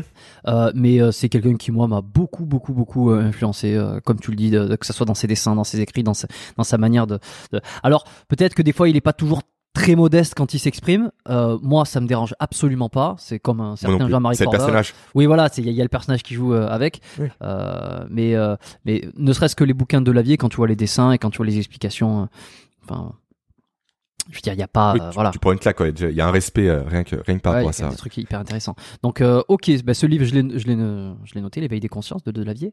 Ensuite, pour revenir, ouais, j'étais un petit peu coupé, j'ai Ouais. fait un écart. Non, pas de souci. Donc conseil numéro un, effectivement, c'est s'activer plus au quotidien. Conseil numéro 2 que je pourrais te donner, c'est le fait de s'exposer à la lumière du soleil tous les jours, un maximum. Justement, on a parlé au début du podcast de rythme chronobiologique, de rythme circadien. En fait, ces rythmes sont euh, régis encore une fois par le noyau suprachiasmatique dans le cerveau, et ce noyau est régulé par l'exposition à la lumière. Donc vraiment s'exposer, moi je conseille aux gens de s'exposer directement le matin au réveil. Rien qu'en ouvrant les volets, tu vas rester 5 minutes à la fenêtre ou marcher idéalement dehors, et aussi le soir avant de dormir. Comme ça, tu te resynchronises par rapport à la vraie lumière extérieure. Et ça fait du bien. En plus, tu crées de la vitamine D dont on a parlé précédemment. Tiens, alors, euh, j'y pense, je saute sur l'occasion. Euh, Saute. euh, la pleine lune qui fait que certaines personnes ont du mal à dormir. Est-ce que ça, il y a une explication que, qui existe ou Je n'en sais rien du tout. Alors là, ok. Tu Non, non, mais je, ouais, ça, ça m'est venu. Je n'ai suis... jamais creusé ce sujet, euh, jamais. D'accord. Parce que c'est ce qu'ils disent, a on a du mal à dormir parce que là, c'est la pleine lune. Bon, je sais pas si euh, c'est vrai ou pas. ouais. Après, est-ce que les gens se disent ça en anticipant la pleine lune, du coup ils dorment mal? On peut pas savoir non plus, toi. Ouais, parce que c'est pas un côté pareil. psychologique aussi Mm. Oui, c'est comme beaucoup de choses. Tu peux aussi anticiper les choses, du coup appréhender et mal dormir à cause de ça, et du coup t'as une croyance que tu auto-crées pardon, dans ton cerveau et qui fonctionne. Donc je sais pas. D'accord. J'ai jamais creusé le sujet, mais il faudrait que je le fasse aussi à l'occasion. Comme pour le trop dormir aussi, je me suis noté deux sujets à creuser euh, en termes d'exercice à la fin du podcast. Ok. Bon, très bien. Alors, ben, euh, très bien, s'exposer à la lumière du jour, la lumière du soleil. Euh, qu'est-ce que, comment on peut, est-ce que non, tu avais peut-être d'autres, d'autres listes? Ouais, j'en ai encore, ouais, j'en ai encore. Euh, troisième piste, c'est marcher après avoir euh, mangé. Idéalement, comme ça, moi, tu peux combiner les deux. Tu peux marcher juste après le repas. Pourquoi c'est intéressant? Parce que euh, t'as un muscle dans le corps humain qui s'appelle le muscle, le, nœud de- euh, le muscle de Ranvier, je crois. Je crois, ça a vérifié. J'ai plus le nom en, tête- en Alors, tête euh, je précisément. connais les nœuds de Ranvier qui sont, qui sont Ouais, c'est peut-être pas le mien, c'est pas peut-être pas ça du coup. Euh, ouais, je vais confondre les neurones du coup à force de baigner dedans. Ouais, je pourrais retrouver le nom, je te l'enverrai s'il faut. euh. Ben, il est, alors, Là, je l'ai pas sous les yeux. C'est un muscle situé où En fait, euh, c'est un muscle fait, qui est situé entre le diaphragme et qui relie directement ton intestin. Et en fait, quand tu vas marcher tranquillement dehors, en respirant par le nez, ça sera mon con- conseil numéro 4, tu vas progressivement en fait faire un effet de pompe au niveau du corps, au niveau directement du tube digestif, et tu vas faciliter la digestion des aliments. Ouais, bah, c'est le, le diaphragme. Le diaphragme est un muscle. Ouais, mais t'as as un muscle qui relie les deux. Il y, a un, il y a un nom et je l'ai plus en tête, je pourrais retrouver sur mes prises de notes. Mais j'ai peur que ça abîme la connexion qu'on a actuellement. Elle est enfin stable, donc euh, Peut-être. autant euh, éviter de prendre des risques. Le ligament gastro-diaphragmatique, quelque chose comme ça. Ouais, a- appelons-le appelons comme ça. C'est pas du tout ça, mais on va l'appeler comme ça, ça me va. Mais il existe. Hein. euh, Pour, pour le, pour l'anecdote, il existe parce que le, le ligament existe. Ça marche. Donc du coup, c'était pas le conseil numéro 3, je crois, là, non? On a dit Ouais. s'activer au Marcher- quotidien, s'exposer à la lumière. Quand est-ce qu'on dort sur ça? Comment ça, quand est-ce qu'on Quand est-ce fait la sieste Si par exemple on, on- on mange le midi, euh, ensuite on va marcher, on, on fait une sieste juste après Moi, ça dépend, je fais soit avant, soit après. Ok. Franchement, j'ai pas, ça joue pas un quart d'heure. Si je marche, c'est un quart d'heure. Et je dors, c'est un quart d'heure. Ok. C'est pas non plus un quart d'heure près en termes de digestion, je veux dire. Donc c'est pour ça, ça dépend de mon niveau de fatigue actuel. Si j'ai besoin de faire une sieste immédiatement, je m'écoute, je dors. Ouais. Si j'ai pas besoin, je sors, je fais ma sieste après. Et après, je, je fais des trucs. Très bien. Des trucs, c'est-à-dire euh, faire mon, mon application de travail du cerveau sur mon téléphone tous les jours. Qui s'appelle PIC, mais qui est une très bonne application, sur les temps passants. Euh, P-E-A- sinon, cons- P-E-A-K. PEAK, ouais, c'est ça, ouais. Et là, j'en suis à 240 jours de suite. Et on en parlait euh, sur euh, ton podcast, euh, ton podcast justement sur. euh, Euh, yes, ouais, on a dû en parler, ouais. On a dû en parler. C'est une super application, ouais. Je peux que la conseiller. Ça coûte l'équivalent euh, de 30 euros, je crois, par an. Ce qui est juste ridicule. ouais. Euh, et sinon, euh, quatrième conseil, donc euh, respirer par le nez. Un maximum. Aujourd'hui, les gens ne savent plus respirer. Ça, c'est Beaucoup de personnes respirent par la, par la bouche principalement. Sauf que la bouche n'est pas faite pour respirer. Elle est faite pour manger des choses. ouais. Pour manger. Et pour d'autres choses euh, qui se passent la nuit. Euh, De quoi tu parles, Jérémy? je sais pas, là, je fais allusion à, ton, à ta réflexion d'il y a environ une heure en arrière. Celle. euh, euh, bref. ok. Je sens qu'on avance dans le podcast là avec la fatigue commence à arriver. Oui, oui, Euh, non, du coup, quoi. pourquoi pourquoi il faut respirer par le nez? Parce que le nez est designé pour respirer tout simplement. En fait, quand tu vas inspirer par le nez, il y a plusieurs, choses qui vont se passer. Déjà, dans ton nez, tu as des sillons qui s'appellent les méas. Et en fait, quand l'air va arriver dans ton nez, elle va tourbillonner, Mm. rentrer en contact avec les cloisons du nez. Et donc, l'air va chauffer au contact des cloisons qui sont pleines de sang. Et donc, ça va faciliter l'utilisation de l'oxygène par le corps par la suite. Et également, autre bénéfice de la respiration nasale, c'est qu'elle va provoquer la sécrétation, la sécrétion, pardon, d'un neurotransmetteur qui s'appelle l'oxyde nitrique, dont le rôle est de créer un effet vasodilatateur au niveau des vaisseaux sanguins. Et donc, tu vas faciliter le transport de l'oxygène et Mm. aussi des nutriments. Ouais, intéressant. Donc, améliorer la performance de façon globale. Alors ça, je savais pas. Euh, je sais qu'il y a aussi une autre chose, le fait, le, le fait de respirer par le nez débarrasse les poussières, euh, enfin débarrasse l'air aussi, des, ouais. des poussières parce qu'avec euh, les, les poils qu'on a dans le nez, les poils qu'on Les a dans poils le et nez, aussi la, la, la muqueuse, Le- donc la ouais, morve le plus couramment appelée, ouais. donc l'air est beaucoup ouais. plus sain lorsqu'il rentre dans les poumons. Complètement. Donc il y a trois bénéfices à respirer par le nez. Et dans tous les cas, la respiration euh, aujourd'hui est beaucoup trop négligée. En fait, la respiration, c'est le seul moyen qu'on a aujourd'hui pour jouer directement sur le système nerveux. Donc typiquement, donc le système combat-fuite dont on a parlé ou le système à l'opposé qui est celui de la détente et de la, rel- et de la relaxation. Et là, je pense notamment à tout ce qui est cohérence cardiaque que tu dois connaître, où tout le, le principe réside de respirer sur 5 secondes et d'expirer sur 5 secondes. Donc d'avoir un rythme de respiration qui est très très lent par le nez. Et grâce à ça, naturellement, tu vas te calmer. À l'inverse, tu as l'hyperventilation pour te stimuler. Où là, tu vas respirer beaucoup plus fort et expirer beaucoup plus fort. Et ça, directement, ça joue sur le système cardiaque. Euh, sur le système, pardon, nerveux du corps. Ok, intéressant. Euh, Est-ce que comment on, pour ceux, tous ceux qui ont du mal, euh, on, a de bonnes astuces, enfin euh, de bonnes astuces, euh, de bons trucs qui sont un petit peu différents de ce qu'on entend d'habitude. Tu vois, respirer par le nez, euh, euh, marcher un petit peu après le repas, tout ça. Ça, ça change de ce qu'on entend d'habitude et moi j'apprécie parce que euh, comme ça, ça rajoute un petit peu de substance et puis c'est c'est intéressant. Euh, Pour tous ceux qui ont du mal à euh, à construire des, des routines, à construire une habitude, ils n'arrivent pas à ils veulent perdre du poids, ils veulent se mettre au sport, ils veulent, euh, ils veulent atteindre tel objectif ou quoi que ce soit, et ça veut pas. Alors, on a parlé de sommeil, on a parlé d'alimentation, tout ça, ça y participe, c'est évident. Euh, Oui. Mais comment on peut euh, leur donner euh, peut-être des astuces, des, des d'autres choses à essayer à tester euh, pour enfin garder alors la motivation j'en ai déjà parlé la motivation est qu'un est qu'un moteur ce n'est pas ça qui te fait continuer mais comment on adopte une habitude? Est-ce que on peut hacker son cerveau pour ça? Je sais Mm. pas Ouais, On peut, ouais. En fait, une habitude, c'est quoi? C'est un schéma neuronal en général. En fait, le cerveau, il faut savoir que de base, son but premier, c'est assurer la survie. Ça, on l'a dit à plusieurs reprises ensemble. Et donc, pour assurer la survie, il veut garder l'énergie un maximum. Et donc, plus il va créer des schémas neuronaux efficaces, plus il va économiser de l'énergie. Donc, comment créer une routine? Eh ben, il faut créer un schéma neuronal. Tout simplement. Au début, c'est pas évident. Donc, en fait, ce qu'il faut faire, c'est s'appuyer sur un concept qui a été développé par euh, James Clear dans son livre euh, Atomic Habits, qui s'appelle la boucle DECR. Donc DECR, c'est pourquoi? C'est pour déclencheur, envie, comportement et récompense, qui sont les quatre étapes en fait qui créent une habitude, qu'elle soit positive comme négative. Typiquement, prenons la cigarette, le déclencheur, c'est voir une clope. L'envie, c'est fumer, la récompense, c'est le shoot que ça t'apporte, et après le comportement, donc c'est fumer réellement, toi. et la récompense, pardon, c'est bon, j'ai passé les quatre, je crois. Donc voilà la boucle DECR. Et du coup, il faut prendre cette boucle-là non pas à son désavantage, mais à son avantage, en créant des routines qui s'inscrivent dans cette boucle-là. Donc typiquement, tu parles de, je sais pas, euh, donne-moi un exemple. je sais pas, faire la sieste, ça peut être quoi? Euh, non, bah, quelqu'un qui, euh, qui en fait n'a- n'a- n'arrive pas à faire du sport, tout simplement, tu vois, qui veut faire son, son circuit de street, enfin street workout ou euh, n'importe quoi. Hein. Ouais, peu importe, ouais. Peu importe. Ouais, bref, pas sorti citer de Ouais, marque. mais- importe. Donc l'idée en fait, c'est de faciliter la boucle DECR. Donc faciliter soit le déclencheur, soit la récompense, ou soit le comportement. Donc comment tu fais ça? Typiquement pour une personne qui arrive pas à s'entraîner, qui arrive pas à s'y mettre déjà, il faut lui conseiller de commencer doucement premièrement. Imaginons le faire des tractions tous les jours, elle arrive pas à se motiver. Ce qu'elle peut faire, c'est mettre sa barre de traction au niveau de sa porte des toilettes. Truc con, mais dès qu'elle va au WC, tu fais traction. Et après, tu vas au WC. Mais ça, tu facilites ton déclencheur. Tu vois la barre de traction quand tu vas aux toilettes et tu facilites Facilitation d'accès, ouais. Exactement. Mm. l'acte. C'est ça. Par exemple, tu veux faire des, je sais pas, des haltères avant de prendre ton café, bah, tu poses ta paire d'haltères vers ta machine à café. On sent, moi, le lien, il est fait. Tu, tu, tu, diminues les obstacles à la, à la mise en La- pratique de friction. la, de- ouais, La friction, ouais. Et à l'inverse, quand tu vas arrêter le café, tu planques ta machine à café. Ou tu prends du café dégueulasse, comme ça t'as plus l'envie qui est derrière. Et t'as plus la récompense non plus. Parce que le café que tu vas boire va être immonde, il va te dégoûter. Donc vois, l'idée c'est jouer un peu cette boucle-là et voir comment on peut soit accélérer ou diminuer le déclencheur. Donc soit typiquement la machine à café ou la barre de traction, soit l'envie. Donc là typiquement l'envie, bah c'est euh, pour la barre de traction, c'est avoir un beau physique, euh, c'est se dans la glace, c'est avoir de l'estime par rapport à soi.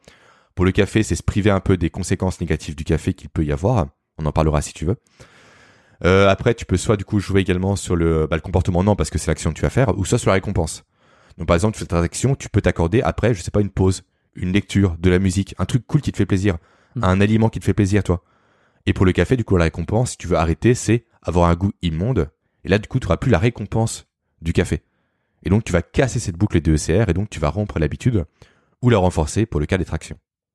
Je sais pas si j'étais clair, je partis un peu dans tous les sens. Non, non, c'est, je pense qu'on voit bien, ouais, c'est intéressant. Et justement, l'intérêt même de cette boucle-là, c'est qu'elle parte, c'est qu'elle ne parte pas de nulle part. On a parlé précédemment de ce que je faisais après ma sieste, à savoir faire mon activité sur pic. Donc vraiment le travail neuronal de mon cerveau. Justement, j'ai lié directement ça à ma sieste. Je me réveille, je fais mon pic. Parce que la sieste est un élément qui est inscrit dans mon quotidien. Donc si tu veux vraiment ancrer une habitude de façon puissante dans ta vie tous les jours, il faut l'ancrer sur quelque chose qui est déjà présent. Comme le fait par exemple de te réveiller le matin. Moi je me réveille, automatiquement c'est Kindle lecture. Je réfléchis pas. C'est automatique. Mon téléphone est vers moi, il est en mode avion, j'enlève le mode avion, je passe sur mon Kindle, je lis. J'ai pas d'action à faire, j'ai pas de friction qui se met en place. Par exemple, typiquement, pardon, euh, ma sieste, j'ai introduit après mon repas. Parce que le repas, tous les jours, je le prends. Dès que je mange, je dors. Après la sieste, je marche, après, je fais mon pic. Je sais qu'il y a un ordre logique. Et du coup, que ma nouvelle habitude que je veux mettre en place s'inscrit encore une fois sur une habitude qui est déjà existante. Au moins, je crée des liens de causalité et ça aide énormément à ancrer une habitude au début. Est-ce que le risque là-dessus, ça serait pas de se créer une sorte de dépendance et d'être prisonnier de ces, de ces routines? C'est ce que peut-être penseront certains. Est-ce que c'est négatif de créer une dépendance Et des prisonniers de bonnes routines? Faut voir. Si ces routines sont positives, pourquoi euh, se plaindre d'être dépendant de ces dernières? D'être prisonnier de ces dernières? Moi, tous les jours, ce que je fais, c'est je dors, ça me fait du bien, je fais mon pic, ça me fait du bien, je m'étire, ça me fait du bien. Effectivement, si ma dépendance c'était la clope, ce serait mauvais. Mais là, du coup, grâce à la boucle de CR, on peut l'enlever. On peut rompre cette routine. Hmm. En fait, les routines, pour moi, c'est très important. Encore une fois, le cerveau veut économiser de l'énergie. Il a besoin des routines pour économiser l'énergie. Et plus tu as des routines qui en plus sont positives pour toi, plus tu te fais du bien, quoi. Qu'une raison de Donc, être dépendant d'un truc qui est bénéfique pour moi, c'est cool en fait. Hmm. Je le garde, faire du sport tous les jours, c'est une routine. Pourquoi je m'en débarrasserais? Ça me fait du bien à mon corps, ça me stimule, ça me fait euh, déconnecter le cerveau par rapport à mon boulot. Ça me fait du bien. Je peux comprendre que ce côté un peu routinier, ce côté un peu cadre, fasse peur à des personnes, mais c'est en ayant un cadre qu'on peut avoir la flexibilité sur le reste des choses. Si ta vie est chaotique constamment, tu peux rien faire. Alors que si tu as des points d'ancrage précis qui rythment ta journée, ok, tu sais comment tu te guides et tu sais que entre ces points-là, t'es libre au final. Mais que tu as toujours tes repères et que tu accomplis des choses au quotidien. Ah mais je, je suis euh, un peu plus d'accord euh, sur ce que tu dis. Moi, c'est mon point de vue. Effectivement, je comprends c'est- les personnes qui ne veulent pas de cadre, mais je pense que c'est important d'en avoir en tout cas pour moi. Et même au niveau du cerveau, encore une fois, ça s'explique par le fait qu'il veuille réserver son énergie pour d'autres choses. Quoi. Et une routine est un- une façon simple d'économiser de l'énergie pour le cerveau. Parce qu'il sait ce qu'il va faire et il anticipe les choses. D'accord. Donc, euh, alors, il y a le, déclenche, le, déclenche, le déclencheur, là. Euh, tu as donné quelques exemples. Ouais. Tu as la récompense. euh, comment, Le tu, comportement. ouais, co- co- comment tu peux agir sur, euh, sur les, les autres concrètement Bah, le comportement, c'est ce que tu fais. Du coup, tu vas pas agir, c'est plus la conséquence du reste.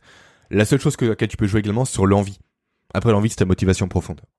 Et oui, voilà, c'est le moteur de c'est le c'est fuel. quoi. pourquoi. Le fuel de départ. C'est le pourquoi, comme dirait Seth Godin, c'est le pourquoi en fait. Pourquoi tu veux faire du sport? Pourquoi tu veux arrêter la clope? Pourquoi tu prends du café? C'est le pourquoi des choses. Si t'as un pourquoi qui est fort en général, tu vas arriver à faire ce que tu veux faire. Et effectivement, après la boucle de cercle dont je t'ai présenté euh, les mécanismes précédemment, c'est plus le premier pas que tu vas faire. Après, l'idée c'est que ce soit automatique pour toi. C'est pas de dire constamment mon déclencheur il est où, etc. quoi. L'idée c'est un outil pour te propulser sur une vraie routine par la suite qui elle sera automatique.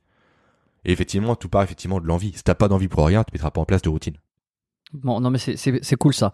Et euh, j'en profite pour euh, de recommander là pour les auditeurs qui, qui découvrent, qui n'ont pas écouté l'épisode 19 avec euh, Fitness Miss Théo.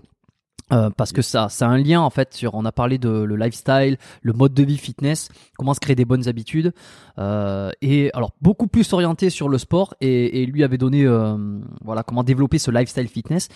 Et c'est avec toi, on a le côté beaucoup plus euh, cerveau.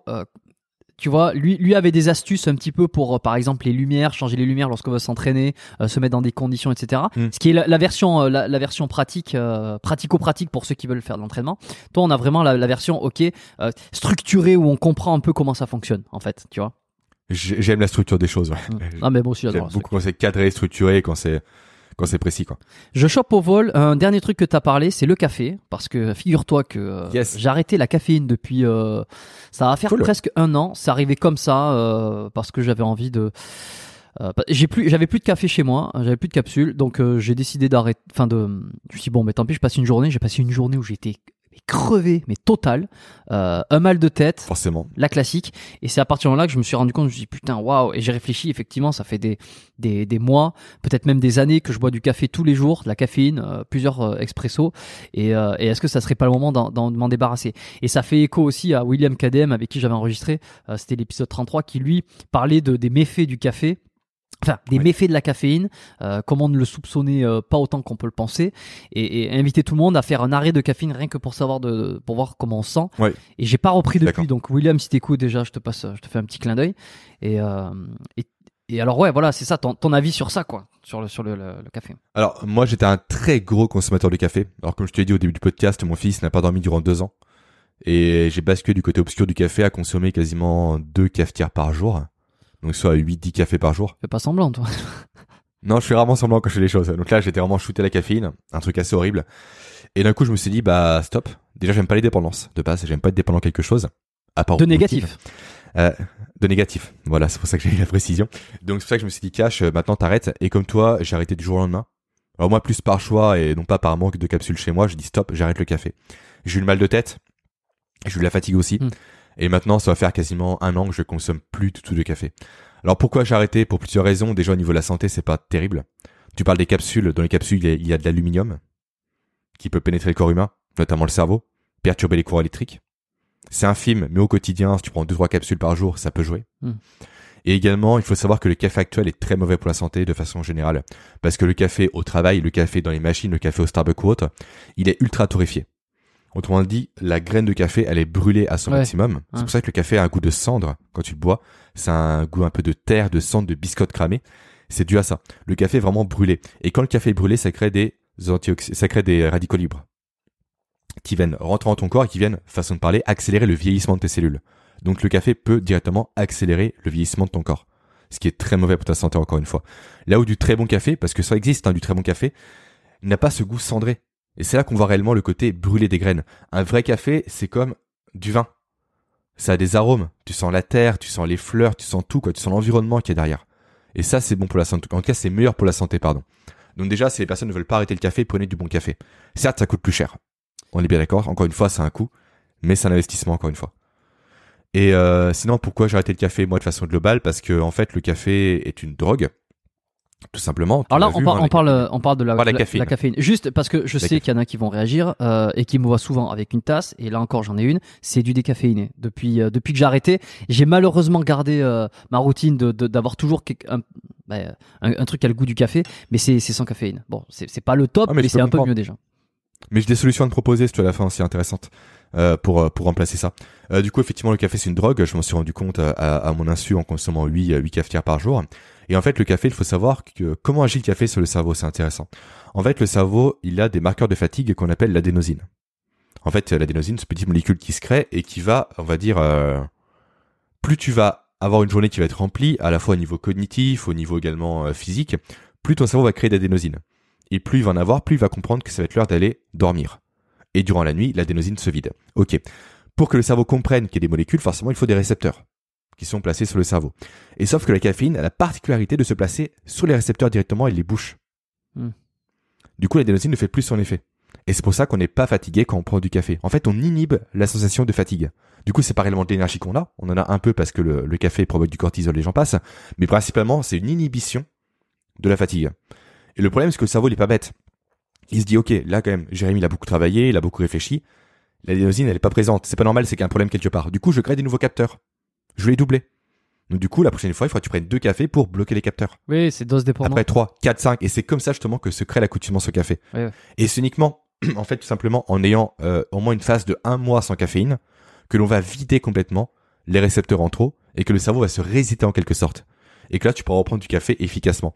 Parce qu'aujourd'hui, les gens consomment plus du café par habitude que par besoin. Les gens prennent toute la journée, tu arrives au travail, tu prends un café ou autre. Alors que si tu apprends à résister ton cerveau complètement, quand tu vas reprendre du café, là, ça aura un effet efficace pour toi. Et tu pourras donc t'en servir efficacement toi quand tu as un boulot compliqué à accomplir, quand tu as une réunion à accomplir, quand tu as passé une nuit compliquée à cause d'un enfant qui ne dort pas encore une fois. Et là, c'est efficace. Et là, c'est consommer intelligemment son café. Et c'est pas être dépendant au café tous les jours. Et après, en termes de, de solutions, il y a une marque qui s'appelle Pixel Coffee. Donc, je te laisse te noter. C'est euh, les produits sont pas ultra clean non plus à 100%. Il faut le savoir, parce qu'il y a du sucre dedans, peu importe. Mais là où c'est intéressant, c'est que eux ont envisagé le café différemment. Ils proposent du café solide, sous forme de tablette de chocolat en quelque sorte. Ah, putain. Alors, attends, c'est un comment, peu de comment tu l'écris ça Parce que je suis pas sûr de le trouver. C'est Pixel Coffee ou Coffee Pixel, je sais plus. Pixel comme la pixel euh, Ok, c'est bon. sur une caméra, sur un écran. Et en fait, ils proposent des tablettes de café. Chaque tablette équivaut à un expresso. Et là où c'est intéressant, c'est que eux ne prennent pas uniquement la graine du café, comme pour faire du café que tu bois potentiellement au quotidien, toi qui nous écoutes. Mm. Eux prennent complètement le fruit du café qui va avec. Et le fruit du café a beaucoup de vertus, notamment antioxydantes. Et donc bonnes pour la santé. Ok. C'est pas, c'est quoi C'est l'équivalent du green café, c'est ça? Pas vraiment. Le green café, c'est un café, un café pardon, qui est non torréfié, je crois, de mémoire. Ok. Là, c'est encore différent. Parce que le green café, je crois, encore une fois, je suis pas sûr à 100%, je connais pas trop non plus. Je crois qu'ils prennent que la graine également. Là, en tout cas, c'est le fruit complet qui est pris. D'accord, ouais, je vois. Ouais, c'est le fruit, c'est à part. Le fruit qui est pressé, ça fait une pâte, ils mettent avec un peu de chocolat, un peu de sucre aussi, donc c'est pas clean à 100%, mais sache que ça fait l'effet d'un expresso en tablette. Et c'est meilleur pour ta santé qu'un café qui est ultra torréfié et ultra chimique. C'est incroyable. Alors, le site, c'est coffeepixel.com. Donc, Coffeepixel. C-O-F-F-E-E-P-I-X-E-L-S. XL. Ouais, point- point .com. Voilà. Donc ça vaut le coup. Alors moi, j'ai testé par moi-même. Le goût, je trouve que c'est une tuerie. A un vrai goût de café, mais sans le côté justement cramé dont on parlait ensemble. Par contre, vu que j'étais un très gros consommateur de café par le passé, je suis tombé accro à ces tablettes. Du coup, Ah. j'arrête d'en acheter. Ah merde. Ah Parce oui, mais là, pour le coup, il y a 20 tablettes en peu de temps. il y a de la caféine dedans. T'as de la caféine. Eh ouais. Il y a de la caféine. Il y en a. Moi, ça m'emmerde. il y a de la caféine. Parce que. Bah oui, mais justement, en fait, c'est intéressant pour les gens qui veulent arrêter, mais qui veulent encore ce petit coup de boost de la caféine, toi. Mais après, si t'en prends que ponctuellement, quand t'as besoin réellement, c'est pas négatif. Encore une fois, c'est l'excès qui pose problème.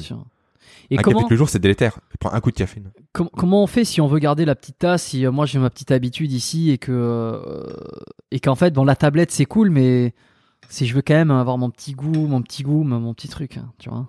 Tu prends un, tu prends un thé? Voilà. C'est quoi, tu veux, c'est une boisson chaude ou c'est du café? Je sais pas. Je sais pas, je sais plus, je sais plus. Sache qu'il y a des très bons thés. Moi, j'aime bien les thés de chez Yogi Tea. Et notamment le thé choco. C'est un thé qui a un goût de chocolat.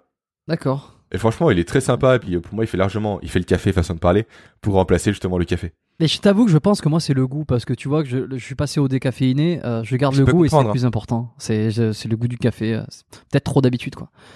Mais je peux comprendre le besoin, le goût du café, même l'odeur du café, j'adorais ça, moi. Mm. Toutes les fois j'ai uniquement reniflé mon paquet de café parce que j'adore l'odeur. euh, c'est vrai qu'effectivement, avoir du café sans café, c'est pas évident. Donc je sais pas s'il y a pas d'autres solutions et qu'un Coffee Pixel est une bonne solution. Après, tu prends un peu de Coffee Pixel avec ton thé, puis voilà. Ouais, je vais le marquer euh, dans les. Tiens, je t'invite à essayer. Je t'invite à essayer. Ouais, mais euh, carrément, ça m'intéresse. d'essayer vraiment Je vais tester. Ça coûte pas très cher en plus, a une vraie démarche derrière qui est co-responsable parce qu'ils font travailler des petits agriculteurs, etc. Donc il y a une vraie démarche aussi qui est vraiment euh, qui est holistique encore une fois quoi. On prend soin des gens qu'il y a derrière, c'est pas de l'exploitation euh, de de fabrique à café qu'il y a derrière. Ok. Euh, une, une dernière petite chose quand même, parce qu'on a couvert pas mal de sujets, mais, euh, mais ça me vient. Et, et c'est quoi les risques, les risques pour le cerveau si on euh, on, on, s'o- on s'occupe pas de lui Euh, Tout à l'heure, tu as parlé de burn-out, par exemple. Euh, Qu'est-ce que c'est que le burn-out? J'en ai jamais parlé sur ce podcast, je crois. Et puis, est-ce qu'il y a d'autres risques? Si on dort pas bien, on s'alimente pas bien, en, en mis à part la vie prématurée euh, Tu vois, le burn-out est vraiment quelque chose qui se, qui se déclare, qui est, qui est peut être diagnostiqué. Est-ce qu'il y a d'autres maladies comme ça qui Alors- sont imputables au, au... Principalement le burn-out il vient d'où? Déjà on n'a pas dans un contexte particulier qui était le manque de sommeil tous les deux, mais principalement au niveau du cerveau le burn-out euh, équivaut à une dépression de production de sérotonine en général. Donc qu'est-ce que la sérotonine? C'est le neurotransmetteur notamment qui est celui qui est responsable de l'ego. On va dire du plaisir d'être soi-même, toi, de la satisfaction personnelle. Alors, du coup, une euh, personne qui a un burn-out, c'est une personne qui n'a plus de goût à la vie. oui, Vas-y, voilà. dis-moi. Comme la... Non, mais c'est comme la dépression. Ouais, c'est ça, burn-out, dépression, c'est quasiment pareil. La sérotonine joue beaucoup là-dedans. Après, précisément, tous les mécanismes psychologiques qu'il y a derrière, je les connais pas. Donc, au niveau physiologique, c'est une dépression de neurotransmetteurs. Et c'est pour ça notamment que les antidépresseurs sont là pour stimuler la production de sérotonine. Ok. Euh, si je pose cette question, c'est pour un petit peu faire peur, faire peur en fait, euh, dans le sens où euh, c'est toujours, euh, c'est une fois qu'on a le, on a le risque, il risque de t'arriver ça. Si tu dors pas bien, il risque de t'arriver ça. C'est comme ça que très souvent on, on se dit, euh, oh putain, ah bon, il sûr. faut que je fasse attention, donc faut que je dors mieux, faut que je fasse mieux les choses. En, en de- en dehors d'être, euh, de passer sa barre à 100 kg développé couché, euh, je veux dire, c'est quand même plus important de, enfin, tu vois, en termes de priorité, c'est bien de passer une barre, Oui. mais c'est quand même mieux d'éviter un burn-out et d'éviter d'avoir des problématiques. santé. Complètement. Parce qu'en burn-out, tu la passeras pas ta barre dans tous les cas. Donc, euh, c'est sûr. Euh, non, mais sinon, effectivement, les risques, on en a parlé, c'est vraiment un vieillissement accéléré du cerveau. hein. C'est des personnes qui arrivent à 50 ans, 60 ans, ont des trous de mémoire, ont des lenteurs, arrivent plus à réfléchir, percutent pas. Et c'est terrible, il y en a de plus en plus. Tu, tu penses que euh, tout ça peut accélérer question ouverte hein, peut accélérer Ouais, par exemple euh, l'apparition de maladies comme euh, je sais pas si ça a été prouvé euh, merde Alzheimer euh, euh, Parkinson des Oui. choses comme ça ouais il y a des études qui montrent que Complètement. ouais. Il y en a plusieurs. Et aussi, alors, effectivement, tout, tout ce dont on a parlé, donc la nutrition, le sommeil et autres, effectivement, euh, si c'est pas réglé, peut accélérer ça. Parce que c'est source d'inflammation, donc de destruction des neurones. Et aussi, en parallèle, si on fait pas d'activité physique ou autre, on crée pas de nouveaux neurones. Donc forcément, l'un dans l'autre, si on n'en crée pas et on en perd, ça crée des problèmes. Et l'autre truc, si on fait pas, c'est travailler son cerveau de façon générale, en fait, on peut avoir la maladie d'Alzheimer. On peut l'avoir sans avoir réellement de symptômes. En fait, il faut savoir pour que le cerveau réellement soit impacté par une maladie comme ça, j'ai lu ça récemment, c'est passionnant, il faut que 75% du cerveau soit atteint. Ce qui est énorme. Sinon, il peut compenser par des chemins neuronaux ouais, différents. Donc le cerveau peut se défendre. Donc plus tu vas faire bosser ton cerveau toi de ton côté, plus tu vas créer de nouveaux chemins neuronaux. Et plus tu vas t'éloigner de ces 75% en question. C'est pour ça que moi tous les jours je fais, je fais bosser mon cerveau quoi. et alors com- comment je fais mon pic. comment tu fais euh, à part Ouais, pic? Bah je fais mon bah pic, euh, je m'amuse à faire ça, à retenir un jeu de cartes complet de 52 cartes. Ça c'est mon challenge en ce moment, tu vois. mais ça c'est quoi? C'est mémoriser. c'est de la mémoire ça pour le coup Ouais, mais justement, tu fais bosser ton cerveau parce qu'il y a beaucoup de, vi- de visualisation aussi dedans. Parce que tu vois, là, je te montre les cartes à l'écran. Chaque carte, en fait, je retiens pas que c'est un valet de cœur, ça. Je retiens que c'est un personnage qui fait une action avec un objet dans un lieu. Et en fait, quand je prends quatre cartes, du coup, ça me fait une série du. La carte numéro 1, c'est mon personnage. La numéro 2, c'est l'action. 3, c'est l'objet. 4, c'est le lieu. Et avec ça, je me crée des scènes et je visualise dans, mon, ma tête. Et en fait, en faisant un peu ce, euh, en jonglant comme ça avec sa mémoire visuelle, sa mémoire sémantique, toutes ces mémoires, qu'on va faire travailler le cerveau. Et donc, bosser sur la mémoire d'un jeu de cartes, la mémorisation d'un jeu de cartes, c'est très puissant. Parce que réellement, on va stimuler le cerveau dans toutes ses capacités, tu vois. Après, il n'y a pas que ça, parce que c'est pas évident non plus, hein, retenir 52 cartes. Tout le monde peut le faire. Clairement, tout le monde peut le faire. Moi, je mets 11 minutes pour l'instant. Mon but, c'est de passer la barre des 10 minutes rapidement, mais je mets 11 minutes. En 11 minutes, je retiens 52 cartes d'un jeu de cartes dans l'ordre sans problème. En tout cas, des fois, à deux erreurs près, toi. Ce qui est assez frustrant d'ailleurs. Mais effectivement, rien qu'en faisant des problèmes mathématiques, en, en lisant, en se challengeant, en réfléchissant, vraiment, typiquement, une réponse te vient pas à l'esprit et va pas sur Google directement. Réfléchis. ouais ouais Rien, rien que ça, c'est déjà, c'est déjà, c'est déjà important. Aussi, autre chose importante, les gens consomment beaucoup de contenu aujourd'hui. Les gens ne retiennent rien. Pourquoi? Parce qu'ils avalent du contenu. C'est cool d'avaler du contenu, c'est sympa. Sauf que c'est pas comme ça que tu retiens. Après chaque contenu, tu prends des notes, ce que, tu as retenu de toi, ce qui t'a marqué, ce qui est important pour toi, tu prends tout en note sur du papier, tu fais un résumé, tu te l'appropries et tu vois comment toi, tu peux, grâce à ces notes-là, progresser au quotidien. Comment tu peux te les approprier réellement pour les mettre en application dans ton quotidien, dans ta vie de tous les jours. Hmm. C'est comme ça que tu progresses, c'est comme ça que tu apprends, c'est comme ça que ton cerveau travaille réellement, quoi. Il faut le faire bosser tous les jours. Peu importe la façon. Joue à des jeux de société avec tes potes. Joue un, fais un Scrabble. Joue à la belote, compte les cartes. Peu importe, mais ne sois pas passif devant un écran à regarder Netflix. ok si ok non mais c'est faire fonctionner euh, faire faire fonctionner tout ça les, Ouais, de toutes les façons. les réflexions la mémorisation tout ça C'est con, mais respire, respire des fleurs dehors, toi. C'était stupide, mais essaie de deviner la fleur que c'est derrière, toi. Voir si tu t'en souviens. Pareil pour les animaux, toi. C'est un chien, bah c'est quelle race de chien, quoi. Plutôt que passer à côté sans, sans t'en soucier. Juste s'amuser vraiment à se poser des questions au quotidien, quoi. Un maximum pour justement faire bosser son cerveau derrière. Tiens allez Voilà ce que je pourrais te dire, en tout cas. Une dernière anecdote personnelle. Putain, aujourd'hui, j'en aurais balancé un peu sur des trucs quand j'étais plus jeune. Je me rappelle, tu vois, sur le fait d'associer euh, odeur, euh, fa- faire travailler le, le- la vue, le, le- le- le- le- les odeurs, l'audition, etc. Euh, quand j'étais jeune, je me rappelle, je lisais des Tintins et il y avait une fois où je lisais euh, Tintin, euh, je sais plus quoi, et j'avais j'avais une musique en boucle. C'était à l'époque où euh, il y avait que des lecteurs CD. Euh, on a l'impression d'être vieux, c'est terrible. Euh, C'est terrible. Euh, et c'était Bl- Blue, euh, le Blue, le, groupe, c'était un truc. euh, non, Eiffel, Eiffel 65 et la chanson c'était Blue. Je ne connais pas du les, tout. les vieux, les vieux vont savoir. Bon, bref. Euh, et, et j'avais foutu cette musique-là, euh, ce, ce CD qui à l'époque c'était juste des singles, en, des, une chanson sur un CD. Ouais. Ça tournait en boucle euh, pendant que je lisais la BD. Quelques années plus tard, quand j'ai lu la BD, ou, ou quand j'ai non non voilà, quelques années plus tard, lorsque j'ai entendu la chanson à la radio ou, ou peu importe, un truc complètement random et au hasard, et ben j'avais des images de Tintin et des Ouais, images ton cerveau de, de fonctionne moi. par association. Ouais, complètement. C'était fou, C'est fou, hein. Bah, c'est la Madeleine de Proust, tout simplement. c'est ça. C'est l'odeur qui te rappelle un truc. Et, et plus tu, typiquement, et, je pense et- que- et j'avais vu ça dans un prof de physio, euh, prof de physio en, en école, en école d'ostéo. Il disait que plus tu euh, augmentes, euh, plus tu tu mets de capteurs pendant que tu fais quelque chose, c'est-à-dire que tu écoutes de la musique pendant que tu étudies quelque chose et puis tu manges quelque, tu manges une autre truc, etc. Ça crée des connexions, euh, plusieurs connexions entre différents euh, capteurs, différents euh, stimuli. Ouais, tu stimules différentes mémoires, en fait. Ouais. C'est pour ça. Ouais, et ça Mais renforce. puis, après, tu dépends de la musique. Tout dépend de la musique.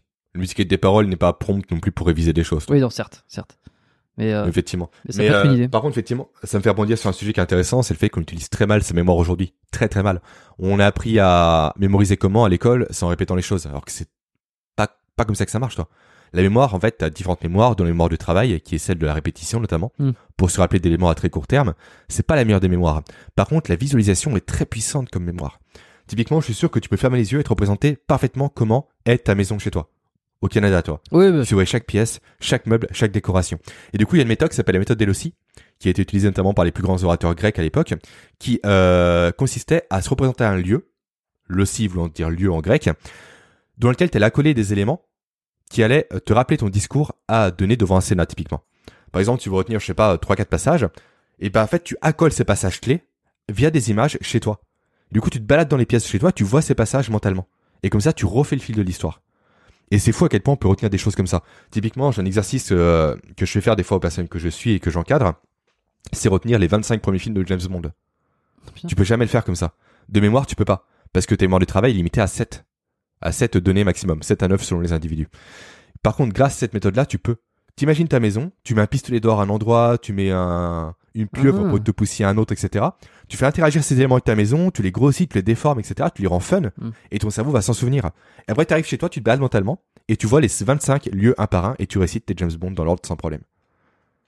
ah, c'est hyper, euh, tu vois, c'est euh, voilà, un, un vrai hack comme on les aime. euh. Ça, ça, ça, c'est un vrai hack, hein. c'est très puissant comme hack. hein. La méthode d'Elossi, c'est très puissant. Et donc, pour retenir tes courses, tu peux t'imaginer chez toi qu'une banane au mur, écrasée sur le mur, et qu'un singe qui la mange. Ça, tu retiens tes courses Tiens, c'est pas mal ça. ouais. Au lieu de se le foutre dans l'iPhone ou euh, comme tout le monde fait. euh, Ouais. Alors ça, moi, ça, alors je fais différemment pour le coup, c'est que euh, je, je fais en fonction des, je me repasse mes repas de la journée, si tu veux, mentalement, et, et je me dis quel genre de truc que tu manges, comment est composé ton, ton repas le matin, le midi, le soir et, et la collation, et, et ça me permet de dire ok ça je sais que j'ai plus, ça je sais que j'ai, ça je sais que j'ai plus. Donc Ouais, c'est pas mal aussi, ouais. notre, Moi, ce une autre fait, façon de me, pas, me souvenir. Moi, de mon côté, effectivement, ça, je l'ai euh, mis sur téléphone directement, la liste de courses avec ma compagne. On a pris tous les aliments qu'on a chez nous dans une liste de courses. Après, on décoche ou on coche. Comme ça, on a une liste qui est déjà établie. T'as tout dedans, en fait. Ouais. Et après, on sait ce qui manque, ce qui manque pas. Au fur et à mesure, on coche ou on décoche. Comme ça, on a plus besoin d'écrire au fur et à mesure. Bon. Après, c'est une méthode comme l'autre. hein. Non, mais c'est pas mal. euh, on a on a fait un bon tour. euh, toujours, euh, qu'est-ce que j'ai comme petite question de fin Toujours. euh, bon. Les livres, je crois, euh, que je conseille. Ouais. Alors attends. Avant ça, j'en ai une qui est pas mal que j'aime Ah. beaucoup. Euh, si on pouvait revenir 10 ans en arrière, euh, du temps où tu n'étais peut-être pas à ton, t'étais pas à ton compte et t'étais pas autant là-dedans. Euh, qu'est-ce que t'aurais aimé, qu'est-ce que t'aurais aimé entendre? Qu'est-ce que t'aurais, enfin, au-delà d'aimer, qu'est-ce que t'aurais eu besoin d'entendre? Il y a 10 ans en arrière, j'avais 19 ans, donc j'étais quand même assez jeune. Euh, déjà, j'aurais aimé entendre, je pense, deux choses principales. Le fait de plus dormir, très clairement.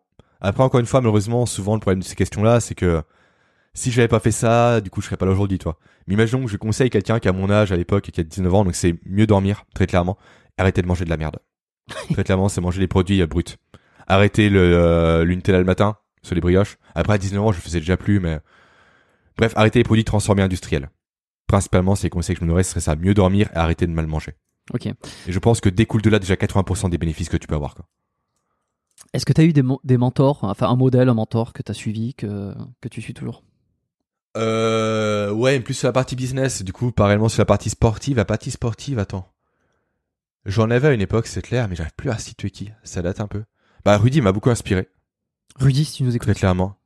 Rudy. Euh, Rudy m'a beaucoup inspiré très clairement, à la fois sur le côté leadership et le côté vraiment musculation, parce que son approche est très intéressante. Après, en termes de bah, mentor, euh, je dirais bien Schwarzenegger, parce que ce mec est juste le la définition même du succès, je pense. à tous les niveaux. Et après, plus actuellement en termes de business, une personne que je connais bien et avec qui j'interagis au quotidien. Bah, comme Rudy, euh, on parle souvent ensemble. Mais euh, là, c'est Cédric Watine du podcast Outils du Manager, qui lui a une vraie vision entrepreneuriale et qui a bien compris euh, comment créer un podcast et comment vraiment vivre efficacement avec quoi. Hmm. Donc ouais, c'est plus un mentor informel et qui j'échange très souvent. Ok. Bon, et enfin, des livres, tu en as cité quelques-uns. Je les rappelle, c'est Pourquoi nous dormons, Ces glucides qui menacent notre cerveau, L'éveil des consciences. Est-ce que il euh, y a un autre bouquin que, qui t'a marqué, que tu as envie de recommander? Un truc un peu plus ouais, peut-être? euh, One Piece, hein, qui est une série de manga qui est géniale. bah écoute, c'est voilà, pourquoi pas? On m'a pas fait de manga. Non mais voilà, non, mais parle faut... détente. Moi, non, mais j'adore ça. Voilà, faut être, c'est moi, j'adore One Piece, j'adore ça. Non, mais sinon, en autre livre que je pourrais conseiller, qu'est-ce que j'ai actuellement? Bah, Antifragile de Nassim Nicolas Taleb. Ouais. Par contre, qui est un gros, gros pavé. Je tiens juste à. Je l'ai pas lu, tiens. À vous, à vous prévenir. C'est un gros pavé qui est grand tout petit. Je pense une police suite. Donc, euh, c'est assez, euh, assez long à lire, en tout cas. Et sinon, qu'est-ce que je pourrais te dire euh, qui m'a pas mal marqué? Ce qui m'a beaucoup marqué quand j'étais jeune, c'était la semaine de 4 heures de Tim Ferriss. Forcément, forcément. Que je lisais, je m'en souviens, en, master, j'étais en, en cours et je lisais ça à la place d'écouter les cours. Euh, et sinon, euh, peut-être euh, Robert Kiyosaki Père riche, Père pauvre. Lequel? Ouais, ok, d'accord. Ouais, Classique. Ouais, ouais. Euh... Oui, c'est un classique, oui, bien sûr. Ouais, c'est un classique, là. Mais bon, les classiques, quand même, on, le mérite d'être classiques. C'est pour ça qu'ils le sont. Hein. Exact. Donc je pense qu'il faut le lire, c'est important. Euh, non, mais je pense qu'on a fait le tour des livres. J'en ai tellement... J'en ai plein là, j'ai sur Kindle, j'ai un peu tout, donc... Non, mais je pense on va rester sur cela pour commencer. Ça fait de bonnes références déjà. C'est, c'est, le temps que moi je les lise parce que tu sais à chaque fois je demande à chaque fois des, des recommandations de livres. Donc ma liste s'agrandit sans arrêt. ma liste moi s'agrandit. moi c'est une lecture qui est monstrueuse. Bon, bon. Euh, non c'est super. Euh, ah si si si bah si. J'ai oublié mon livre préféré je suis bête. Ah euh, les 49 lois du pouvoir de Robert Greene. Ouais d'accord. Alors je l'ai pas lu mais effectivement c'est un c'est un classique ça aussi. C'est un classique. Tous les livres de Robert Greene de toute façon sont des classiques. Et ce que j'aime chez lui c'est que c'est extrêmement sourcé en fait, le mec, dans son livre, les lois du pouvoir en l'occurrence, hmm. te donne une loi du pouvoir, en tout cas ce que lui estime être loi du pouvoir, il donne l'exemple historique qui la valide et le contre-exemple quand elle n'est pas respectée. Et les conséquences que ça. Ok. Et c'est juste passionnant, parce que c'est à la fois historique, philosophique et puis euh, entrepreneurial. Hmm. Ok. Bon, euh, ben parfait. Écoute, euh, ça c'est bon. Des projets, euh, des projets en cours là, des choses ouais, pour lesquelles il faut te suivre. Alors il y a ton podcast évidemment. Il y a des, y a tu crées des, des, programmes aussi qui sont hyper intéressants. Je te laisse présenter tout ça. Si tu Merci. Ouais, bah des projets effectivement pour l'instant, c'est la mise à jour de mes programmes. J'ai plusieurs programmes que je mets en, en vente pour aller plus loin avec euh, avec l'optimisation du cerveau, on va dire. Là pour l'instant, j'ai sorti neuroproductivité, un programme pour être plus productif parce que le cerveau n'est pas fait pour être productif au regard de l'évolution.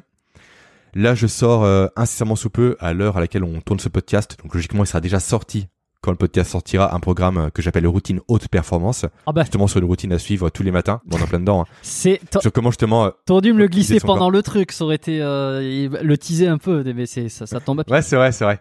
C'est vrai, donc effectivement, c'est à base de douche froide, à base de respiration ou autre, un peu tout ce qu'on a balayé, mais de façon plus profonde, et réellement avec l'explication physiologique et neurologique qu'il y a derrière, parce que j'aime que les gens comprennent ce que leur disent de faire, et qu'ils voient réellement les bénéfices qu'il y a derrière. Et sinon, effectivement, c'est la mise à jour de ces programmes-là, et puis aussi un autre projet que je tisse comme ça, mais qui n'est, euh, qui est encore au stade embryonnaire, je pense, c'est de faire ce que je fais à destination des enfants et des parents.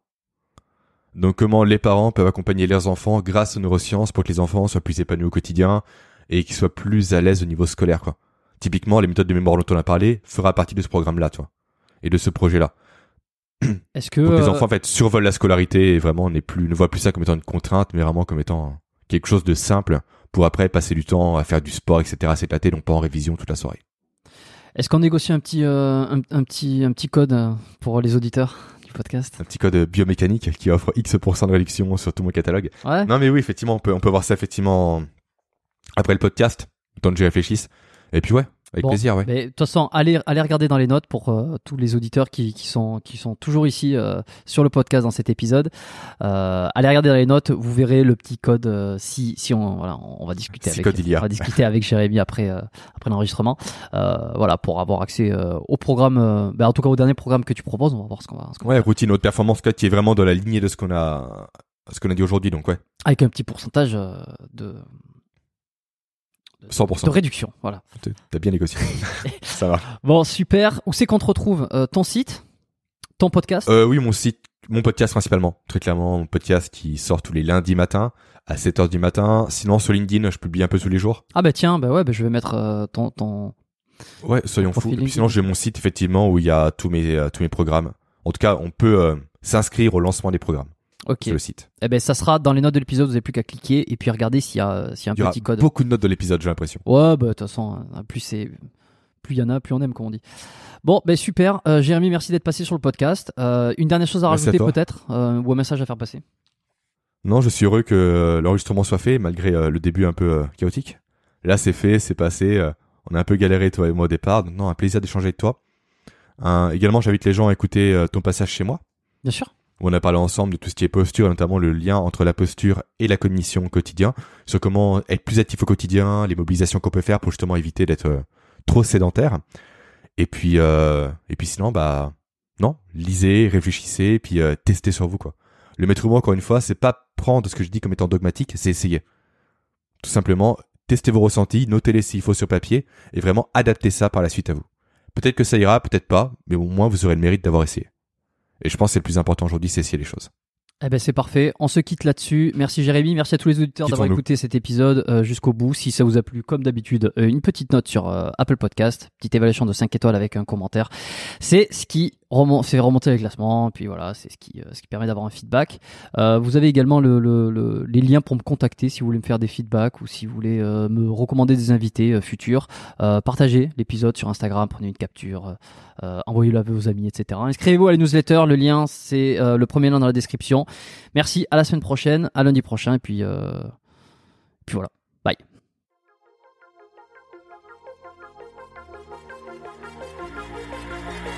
Merci d'avoir écouté cet épisode du podcast Biomécanique jusqu'au bout. Vous pouvez l'envoyer à deux de vos amis ou le partager sur vos réseaux sociaux. Merci également de lui mettre une note de 5 étoiles avec un petit commentaire sympa. C'est ce qui me permet de mieux ressortir dans les classements. Laissez-moi votre email sur biomécaniquepodcast.com slash lettres et je vous enverrai l'épisode de la semaine ainsi que la lettre biomécanique une fois par mois où je vous partage mes meilleurs conseils et recommandations. Vous avez écouté le podcast Biomécanique, je suis Jérôme Cazerolle et je vous dis à très bientôt.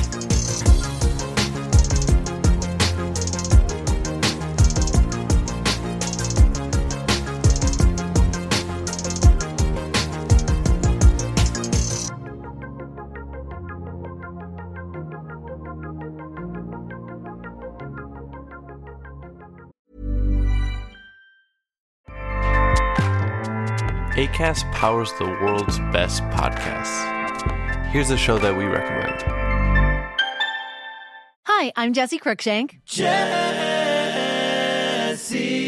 Cruikshank. I host the number one comedy podcast called Phone a Friend. Girl, let's phone a friend. Not only do I break down the biggest stories in pop culture with guests like Dan Levy and members of InSync, I do it with my own personal boy band singing jingles throughout because it's my show. It's your show, girl. New episodes of Phone a Friend Yeah. drop Thursdays wherever you get your podcasts. So work it, girl. Yeah, work it. Okay, that's enough. ACAST helps creators launch, grow, and monetize their podcasts everywhere. ACAST.com.